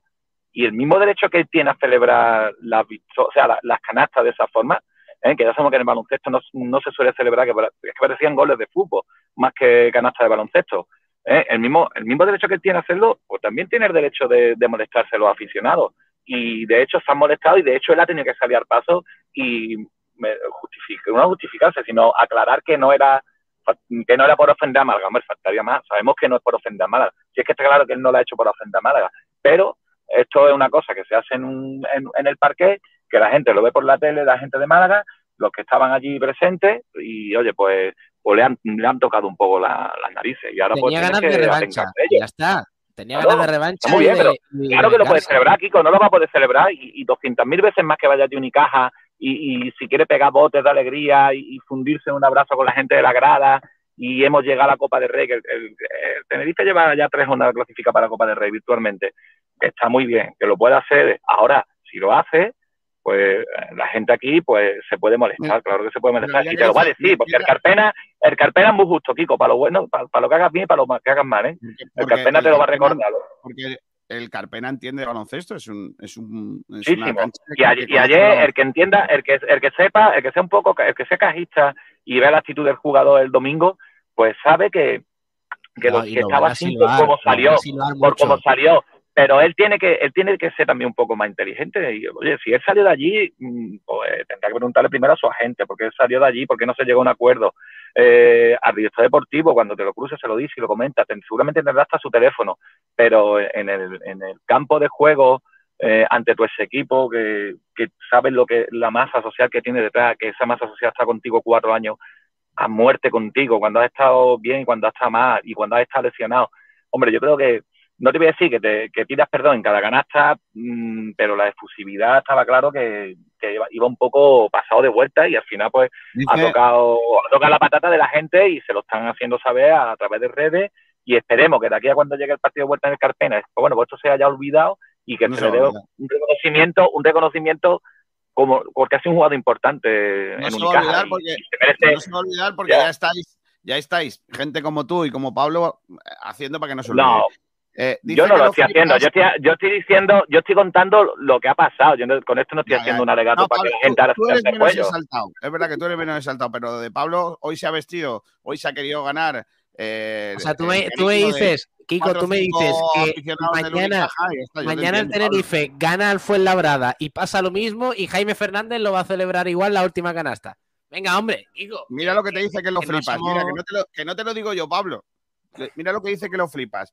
No celebra la canasta en sí, celebra que han cerrado el partido con victoria. Yo lo veo normal. Que el partido estaba ganando, ganado de hace No, medio minuto Pablo, antes, eh, yo lo que García. hace Rubén, no, eh, lo, lo que hace Jaime Fernández, eh, lo veo normal. Yo no lo veo ni un desprecio, ni un ganas de revancha. O sea, lo veo Me voy a fijar, me voy a fijar y, y cada lunes te voy a traer el repaso a las celebraciones de Jaime Fernández. A ver cómo lo celebra. No, pero, pero si no, si ahí no hay desprecio, Kiko. Si no hay, si es que no es un desprecio, de verdad, pero es que no hay ni desprecio, no es una falta de respeto, no es nada de eso, es simplemente que de la, como un jugador que conocemos y que, que sabemos cómo funciona y vemos cómo actúa contra, no- contra nosotros, pues hay un cierto pues resquemón y, y hay, y, hay y ha molestado, pero de ahí a que la gente considere que es una falta de respeto, yo creo que no, porque yo soy el primero que lo digo, que no es falta de respeto ni mucho menos. Aparte que yo estoy seguro que es que Jaime Fernández mm, está súper agradecido a Málaga eh, tiene residencia aquí, y un tío que seguirá haciendo vida aquí por Málaga y no creo que vaya a hacer eso porque es que tirarte piedra sobre tu tejado. O sea, es que descartado por completo. Ahora que, que la actitud suya en el campo en cada canasta que celebró ha molestado al aficionado cajista. Oye, pues claro que ha molestado, ha molestado. Eso es innegable, pero porque sí, Kiko, porque ha molestado y te lo digo yo que sí cajista. Me ha molestado, sí, eh, lo respeto, eh, vamos, por completo. Eh, ¿Ha sido una falta de respeto o un desprecio del jugador? No, no rotundo, porque es un jugador que mm, respeta a Unicaja, que quiera Unicaja y, y que quiera Málaga. O sea que pues, eso se queda en el campo. Lo pasa que ahora ha habido debate, ha saltado en Twitter, él ha entrado al trapo porque ha sido el primero que ha salido a, a decirlo. Se habla de ello, claro que sí, porque ha tenido su, comportamiento dentro de la pista, pues, pues ha tenido unas consecuencias y de las que estamos hablando. Yo es que estoy absolutamente convencido de lo que. O sea, yo estoy contigo. A no ser que te vistas de chiqui, todo lo que digas es, normal, tío. Eh, es normal. O sea, lo, lo, de. Yo no vi el otro día a Fernández. Eh, a mí al menos no me eh, hirió, no me hirió, perdón, en ningún tipo de mi amor propio. Eh. Me parece lógico. Entonces, ¿qué pasa? Que, que, claro, como Sermadini no hizo esos gestos, se portó bien con el Málaga, ¿no? Hombre, se puede ser un crack y ser el MVP del partido sin tener que. que pero es que Sermadini no lo ha hecho nunca. Cuando ganas un partido. Pero, es que Sermadini pero... no lo ha hecho nunca. Pero, pero tú no te acuerdas a, a, Jaime Fernández cada vez que metía un triple el espectáculo no, que hacía. Pero si no. se, se, va con él, tío.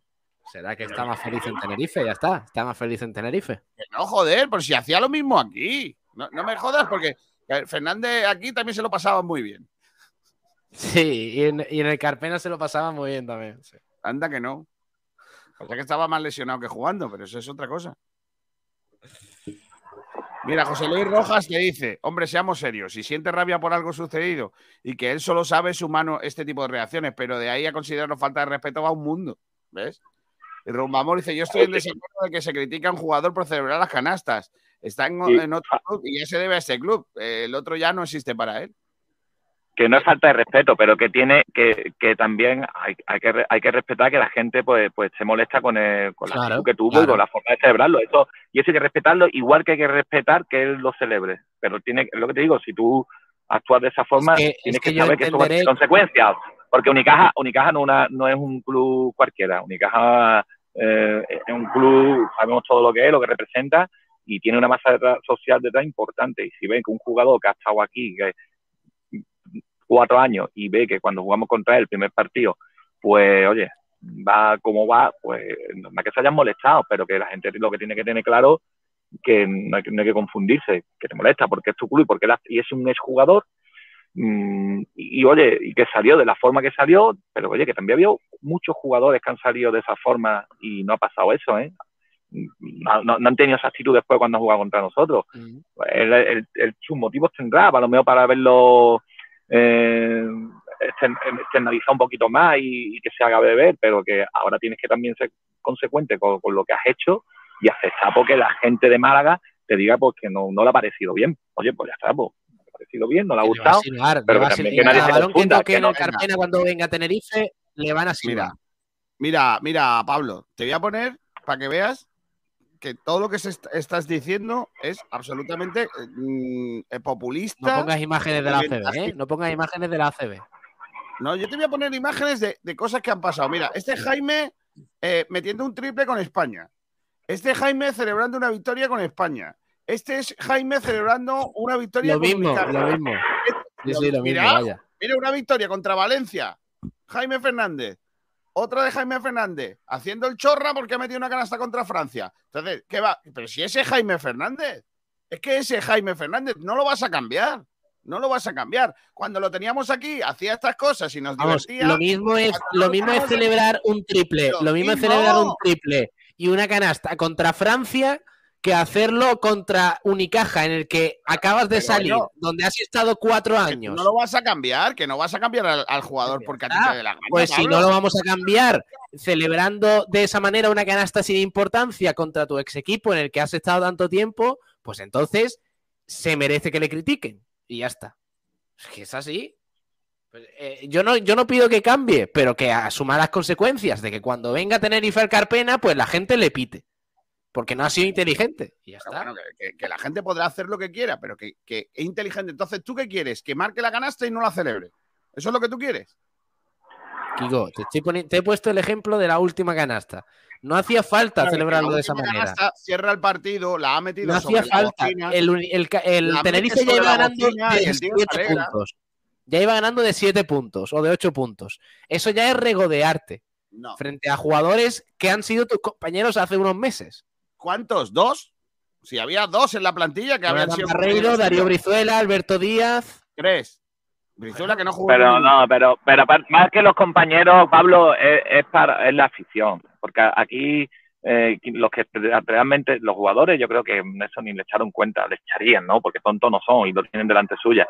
Pero a quien le pica esto y quien salta es la afición. Y ya está. Pero que ya os digo que, que, mm, que eso, yo, eh, los partidos, las cosas del partido deberían de quedarse ahí, se han quedado ahí que- y ya Claro. está, pero que lo que pasa que es muy difícil, es muy difícil de que tú tengas esa actitud cuando te, cuando es un jugador que se conoce y cuando jugamos contra él y tenga esa actitud contra nosotros y es muy difícil que eso se quede en el partido por parte de la afición, porque no solamente la afición, es que ha habido, han habido comentarios de, de aficionados, de periodistas, en el que los gestitos de Jaime, vaya, no me lo esperaba, oye, pues que normal, porque tiene consecuencias, porque es un jugador que es querido aquí, que se le aprecia, que se, que se le ha dado todo, que es verdad que salió mal, pero que tampoco se le tiene que olvidar que aquí se le hizo la renovación de su vida a las dos temporadas, a los dos años de llegar.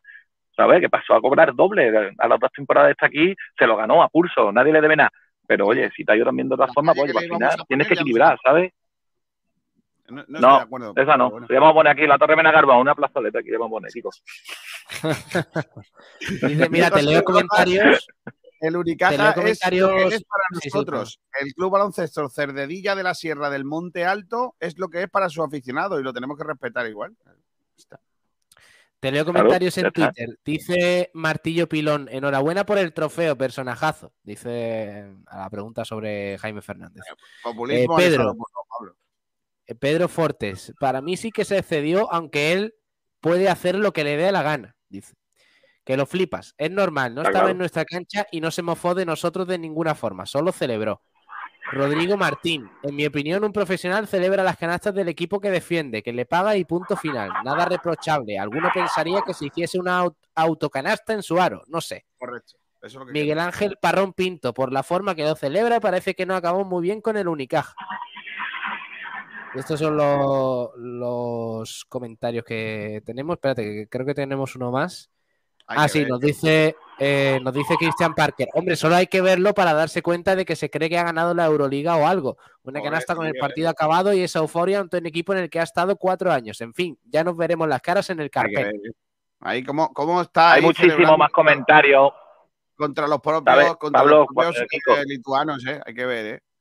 España-Lituania ahí. En el Twitter que escribe, en el que él responde, hay, hay muchísimo más comentarios, ¿eh? Y, y por lo que yo he leído, la afición está más, más inclinada hacia la que está molesta, ¿no? Por la actitud que comprensiva, ¿no? Con, Bueno, lo, lo importante es que el Unicaja vuelva a jugar, lo hace este sábado, Kiko, y ya cerramos, si te parece, este sábado a las 6 de la tarde en el Carpena contra Río Breogán. Sí. ¿Hay alguno ex allí? No, pues no lo sé, no lo sé. No, que se lo digo. Mirci, ¿te parece poco? Hombre, Hombre. claro, el entrenador de ellos, claro. Belko Mirci, No, pero- el entrenador. Claro, eh, de- no, te lo digo, Pablo, por si quieres, el martes podemos hacer otra, otra tertulia de un cuartito de hora hablando de que un tío ha celebrado más fuerte de eh. normal una canasta. No, si es que si al final, si queréis hablar de baloncesto, hablamos. Si no hace falta excusa ninguna, podemos hablar de baloncesto, está la Unicaja muy bien y podemos cosas hablar. Sí. Pero hayamos perdido 15 minutos de radio. Que mm, si el muchacho quería contra algo de Unicaja o algo, madre mía, de verdad, de verdad estáis muy mal, ¿eh? De verdad os lo digo a los dos, a ti. No, es que esto eh, está en la radio del pueblo, Kiko. Aquí se debaten las cosas que debate la gente en la calle. Claro, Esto claro, claro. es, es lo que hay. Tengo aquí una cosa, tengo. mm, tengo Vamos cerrando, cosa- ¿no? Sí, vamos cerrando, sí. Eh, digo adiós con la manita a Javi Jiménez. Adiós, Javi. Adiós, chavales. Un abrazo. Hasta luego. Eh, Pablo, antes de que te vayas, bueno, antes de despedirte y eh, sí. quédate aquí con el. la Ah, por cierto, tengo una noticia triste, ¿eh? Antes de que me despidas, que des paso a lo siguiente. Si quieres te la cuento. ¿Qué ha pasado? Pues ha anunciado el Málaga femenino que eh, Sonia Torralbo acabó lesionada el partido del domingo contra el Unión Viera Uf, y la delantera tiene una lesión en el ligamento cruzado posterior de su rodilla Adiós. izquierda. Se ha Mm. fastidiado el cruzado. Sonia Toralbo, que seguramente se pierda lo que resta de temporada. Una, una de nuestras mejores jugadoras, por cierto. Sí. Vale, pues te voy a hacer reír antes, porque para que no te vayas con ese mal sabor de, go- de boca. Vale. Pero espérate, voy- a primero saludar a- Nacho Medina, nuestro hombre del motor. Hombre. Hola, Nacho. Hola Kiko, hola Pablo, buenos días. ¿Cómo estáis? Ahora, ahora- ahora te pregunto por el Dakar, eh, pero antes de despedir a Pablo, ¿Dakar Pero- o Dakar? Dakar, mejor dicho. ¿Dakar? Dakar. Anda, mira. Dakar. Todos los días aprende algo. eh, Pablo, Sí. Javier Negre, ¿sabes quién es? ¿O Negre? Hombre, eh, referente del periodismo. Sí, sí. Vale, pues eh, tweet de hace un rato. A ver. Empiezan las sospechas en torno a quién estuvo detrás del asalto a Brasil. El entorno de Bolsonaro asegura que los asaltantes del Congreso fueron infiltrados de Lula para victimizarlo. Casi la mitad de los brasileños con derecho al voto no han sido escuchados. por Kiko, la pero ¿por qué me estás contando esto? No, porque, porque Sabes que ese tío me enerva mucho, ¿no? claro, pero es que me, me gusta mucho porque, claro, este el girito del populismo que tú has hecho con, Ru- Claro, con. Jaime Sí, Fernández. Ni Donald Trump. Lo que ha dicho para que, para que te vayas contento hoy, Pablo. Para que te vayas Madre contento.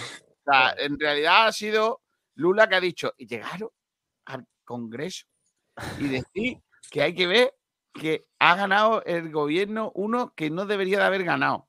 De, de los Ya. comunistas estos. Que los comunistas estos que malos son. Pero haceros pasar por gente de derechas, ¿vale? Vale. Eh, aunque al el- ayer lo sacamos muy bien porque tú sabes cómo, cómo, cómo asaltaron el Congreso brasileño, ¿no? Al grito de menos samba y más trabajar. Menos samba y más trabajar. Claro, esto es... ¿Iban así? ¿Iban así? menos samba y más trabajar. Menos samba. Claro, que decir que si fuesen de Lula, Sí. cantarían al revés. Más samba y menos trabajar. Claro. Más Diferencia de- clases. Claro, la diferencia de- de entre unos y otros. La, la derecha gritaría "Mm, menos samba y más trabajar.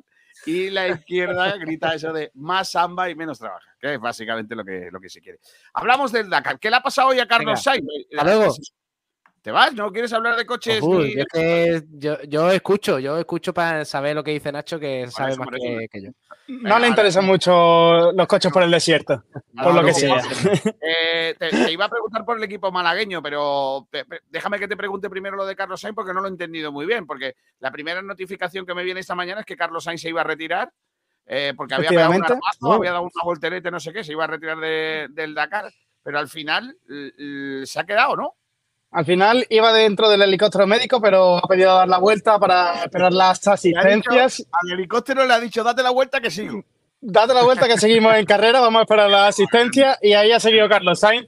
Eh, siguen todavía con las reparaciones, eh, intentando ver si consiguen eh, seguir adelante y acabar dentro de la hora prevista. Ya no están dentro de la clasificación que les permitiría ganar el Dakar, aunque están lejísimos, pero eh, ahí siguen intentando terminarlo este Dakar 2023. Porque está haciendo como de, de coche apoyo, ¿no? A los- Sí, está de, ahora mismo está de soporte del equipo Audi por si Extron, que es el único realmente que todavía sigue dentro de la categoría como para poder ganar algo, eh, si necesita ayuda, están todos para ayudar al piloto sueco. Y, y luego el- el- nuestra opción, que era Barredo, ha pegado un armazo también hoy y se ha tenido que retirar, ¿no? Barreda, que era nuestra mejor opción para intentar una victoria en el Dakar de este año, al final lo, ha tenido hoy otro problema, otra caída, y aparte de las que ya venía arrastrando también con el que venía compitiendo con el dedo del- gordo del pie roto.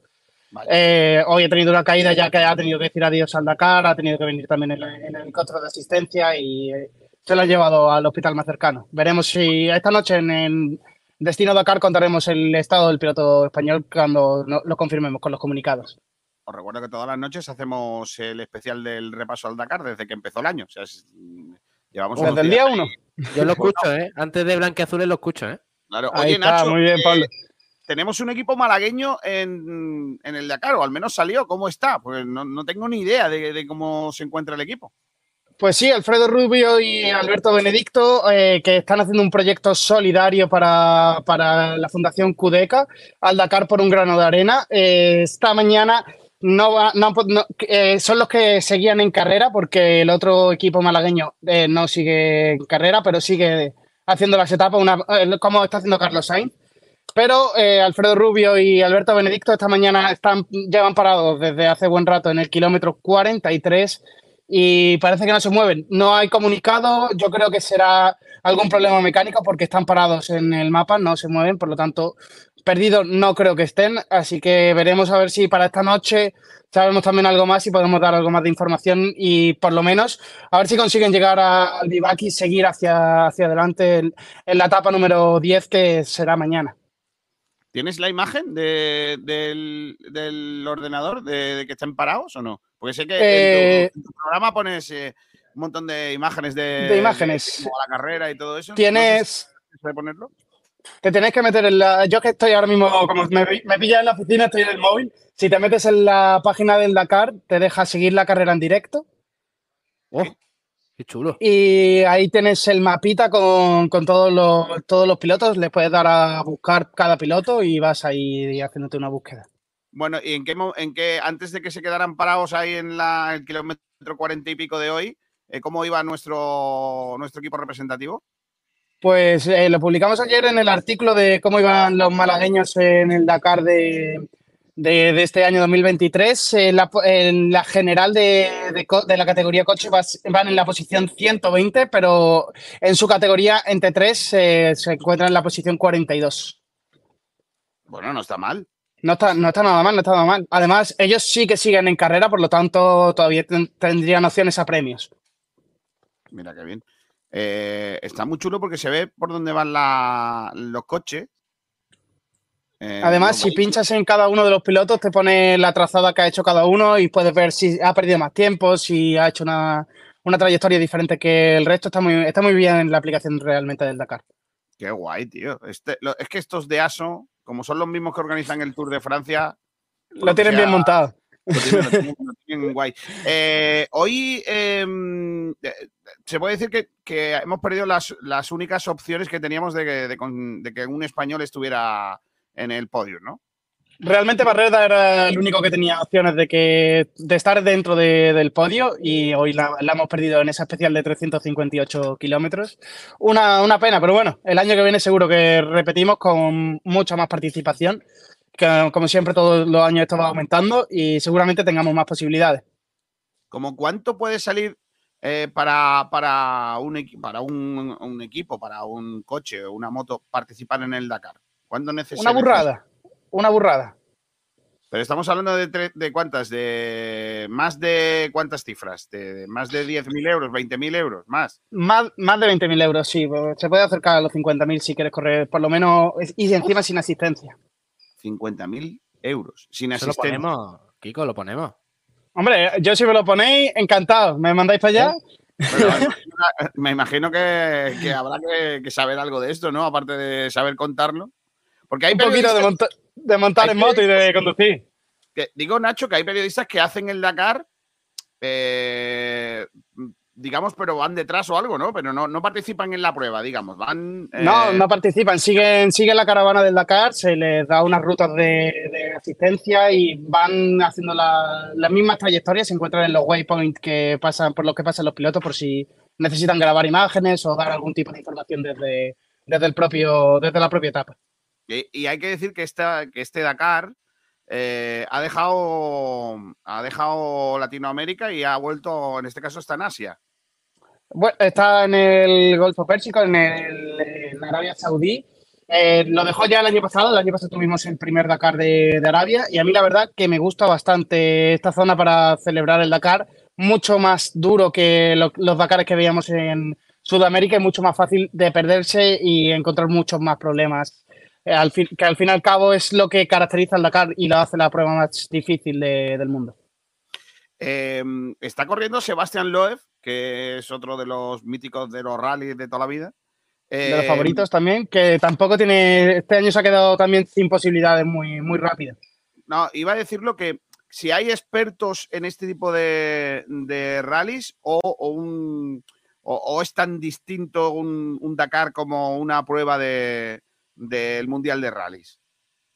Hombre, eh, en una prueba del Mundial de Rally se semeja bastante, excepto la navegación, que sí que es un poquitín más compleja, y los tipos de, recorrido y las distancias que se recorren de, etapas. Estamos hablando de etapas que son alrededor de los 300, 400 kilómetros de media. En las etapas más largas de este año ha sido de 600 y ahora tenemos después una de casi 800 kilómetros. Así que la distancia, sobre todo, es lo que, lo que más eh, se diferencia en una etapa del World Rally Car. Bueno, eh, ¿a qué hora empezamos esta noche el repaso de lo que haya pasado a lo largo del día? A las 10 y 25, a las 10 y 25 estamos en directo para después de dar paso al Blanque Azules y contaros toda la información de lo que haya sucedido en el día de hoy. Bueno, pues, pues, nada, estamos ahí pendientes de, de, todo lo que hacéis y la verdad que estáis haciendo un programón chulo durante este Dakar y a ver si, si vienen buenas noticias. métete esta noche, métete tú, métete, métete ahí a narrar el Dakar, ¿no? Hombre, es que ¿Te viene a hacer yo, programa conmigo? Yo, yo puedo comentar cualquier tipo de deporte, ya lo sabéis. Sí, sí, sí, eh, claro, claro. Me gusta, a, a ver, me gusta. Lo que pasa es que, mira, fíjate tú, igual que creo que la Fórmula 1 es una mentira y, la, y las motos también, aunque ¿Y el las motos un poquito menos, un poquito menos, pero el Dakar sí me parece más deporte. Más deporte, ¿no? Sí, me parece más deporte porque, porque creo que equipara más eh, a, los, a los deportistas eh, el terreno. Em, Realmente sí. Eh, en cuanto a oportunidades, tienen muchas más oportunidades en un Dakar si eres buen piloto que. Sí, sí. Lo que pasa es que, fíjate, en, en España el, el, se destaca sobre todo mucho el, el ganar el Dakar o el Dakar, pero no se destaca la cantidad de etapas que ha ganado Carlos Sainz. Es que eh, hay que decir que es verdad que, que a lo mejor no ha ganado tantos rallies Dakar, pero, pero luego en realidad ha ganado un montón de etapas, que, que eso tiene un meritazo gordísimo, ¿eh? que, que muchos no, no, lo- no le echamos cuenta. ¿eh? Tiene muchísimo mérito todo el trabajo que hace Carlos Sainz desde, el principio de preparar el Dakar, porque es él el que realmente ha preparado este Audi para que esté listo para el Dakar del año pasado, más del año pasado que de este, que hace todavía falta, más falta una puesta a punto, y ha sido ca- prácticamente Carlos Sainz el que se ha encargado junto con Peter Ansel de, de ponerlo a punto y de sacarle todo el valor que, que tiene un coche como el que ha, ha elaborado Audi tan difícil, movido por una movido por energía eléctrica, eh, solo con un pequeño motor de, combustión y que se, se mueve eléctricamente realmente, y es el primero que ha ido al, al Dakar de, este tipo. Y todo eso, ese peso también lo lleva Carlos Sainz, y es lo que le caracteriza como un gran piloto que, que todos lo tenemos en cuenta. Claro, eh, ha sido capaz de, de estrellarse contra un ñu, contra un camello, contra un árbol. Tío más grande. De volcar en Eh, mil y una ocasiones y ahí correcto. seguir con 60 años dando el callo todos los días en el Dakar y en todas las competiciones a las que se presenta. Claro que sí. Nacho Medina, hasta la noche. Hasta la noche. Muchas gracias, Kiko. Hasta, luego, Pablo. Eh, Adiós. eh, comentarios que tenemos por aquí, antes de irnos. José Luis Rojas dice, ojo, y que tiene 60 añazos. Vale. Eh, también dice Viajero Mochilero, a ver, Kiko comenta deportes sospechosos de gente aburrida jugando a cosas extrañas. Es capaz de todo. La verdad que sí. James Floje dice, hola amores, ¿cuándo juega el Unicaja? Este sábado a las 6 de la tarde contra Río Breogán en el Carpena. Vale. Y que lo flipas dice, ¿qué hicieron los seguidores de Lula para hacerse pasar por gente de derecha? ¿Se pusieron traje y se pintaron bigote? Me iban cantando Meo Samba y Más Traballar. Eran los- Mira, Carlos Sainz, tres veces campeón del Dakar y dos de rallies. Casi nada. ¿Ves tú? Pasa que que ha pasado a los canales de la historia por haber pegado armazos contra distintos seres vivos. Claro. básicamente. Bueno, pues nada, dos minutos para que den las dos de la tarde. Esta noche, Carricoche, esta noche lo que viene siendo blanquiazules. Os recuerdo que mm, mm, fútbol, fútbol, lo que se dice fútbol, no tenemos, ¿no? Porque hay la competición esa rara, esta europea, ¿no? ¿Cómo se llama? Ah, europea, la Supercopa, la que se disputa también en donde el... Pero eso es mañana, creo, ¿no? Son mañana, ¿no?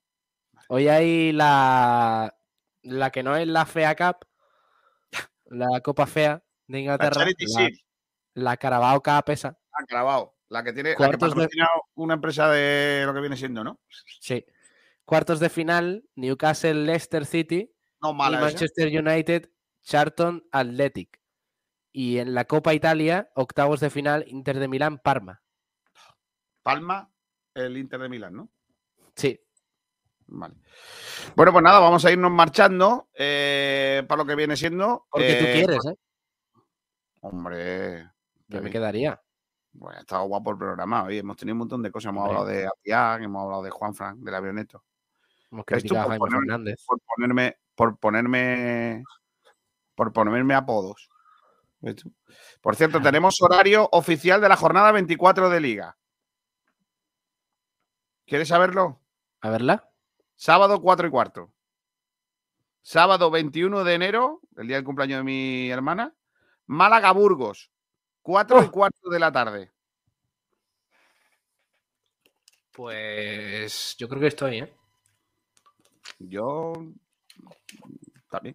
Tú no, tú no estás, ¿no? Tú tienes una cosa ese fin de, ¿no? ¿El 21 de enero? ¿No? No, el 21 de enero tengo una cosa el domingo, pero tengo una carrera. El domingo tengo una prueba en. ¿Que corres en una carrera? No, no, estoy de speaker en Almojía. Ah, en vale, una vale, prueba vale. de- Almojía, qué pueblo, niño. Almojía, si no te. Bueno, el viernes 20 de enero, Las Palmas Mirandés a las 9. Y el sábado 21 de enero, además del Málaga Burgos, la Ponferradina recibirá a Leibar a las 4 y cuarto también. A las 6 y media, Granada Ibiza. A las 9 de la noche, Deportivo Alavés Racing. El domingo a las 2, Leganés Levante. Cartagena a las 2 y cuarto, a las 4 y cuarto, Cartagena Tenerife. Y Sporting Zaragoza. Eh, a las seis y media, Huesca Oviedo. Y a las 9 de la noche, Lugo Villarreal. El lunes, 23 de enero, Andorra Albacete. 21 de enero Vale. empiezan los carnavales de Cádiz. Madre mía, qué cosa más bonita. Al fin. Ya era hora. Pasarán cosas serias. mentira, en ¿no? También, tampoco te gustan. De verdad, ¿eh? De lo que no hay, ¿eh? Madre del amor hermoso. Ponme Bueno, a- una, de estas, una canción de esas de carnaval. No, una chiri- no, no, no te voy a Una poner ninguna, ninguna, ninguna chirigota, ni ninguna comparsa, ni nada. Ya tenemos. Una bastante. chirigota, hombre. Eh, que lo flipas. Para llegar a Almojía tienes que dejar el coche en el puerto de la torre, montarte en una cabra y, así ya subes. No seas que lo flipas, no, ¿eh? No, ¿eh? Que lo flipas. No te metas con Almojía, que es un sitio muy guay, que ahí hay, ahí ha agarrado también el verdial. Viajero Mochilero dice, así es. Y uno de rally lo perdió a 100 metros de la meta con la frase mítica de Carlos. Trata de arrancarlo, Carlos. Esa es buena, ¿eh? ¿No Claro, lo sabías? claro. Eso sí la sabías, ¿no? Si eras consciente Sí, de sí, la- sí, hombre, claro que sí, joder. Y el 21 de enero pasa otra cosa importante, Pablo. ¿Qué pasa? Uf, De verdad, ¿eh? Juega al Unicaja, es verdad, correcto. También. Sí. Pues el 21 de enero hay una cosa importante también. ¿Qué es esto?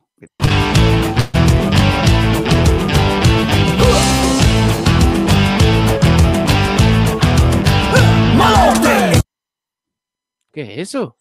Ellos las prefieren. eso es lo que hay. Eso es. El 20 de enero, perdón. El 20 de enero lo pre- presenta el Koala su nuevo disco.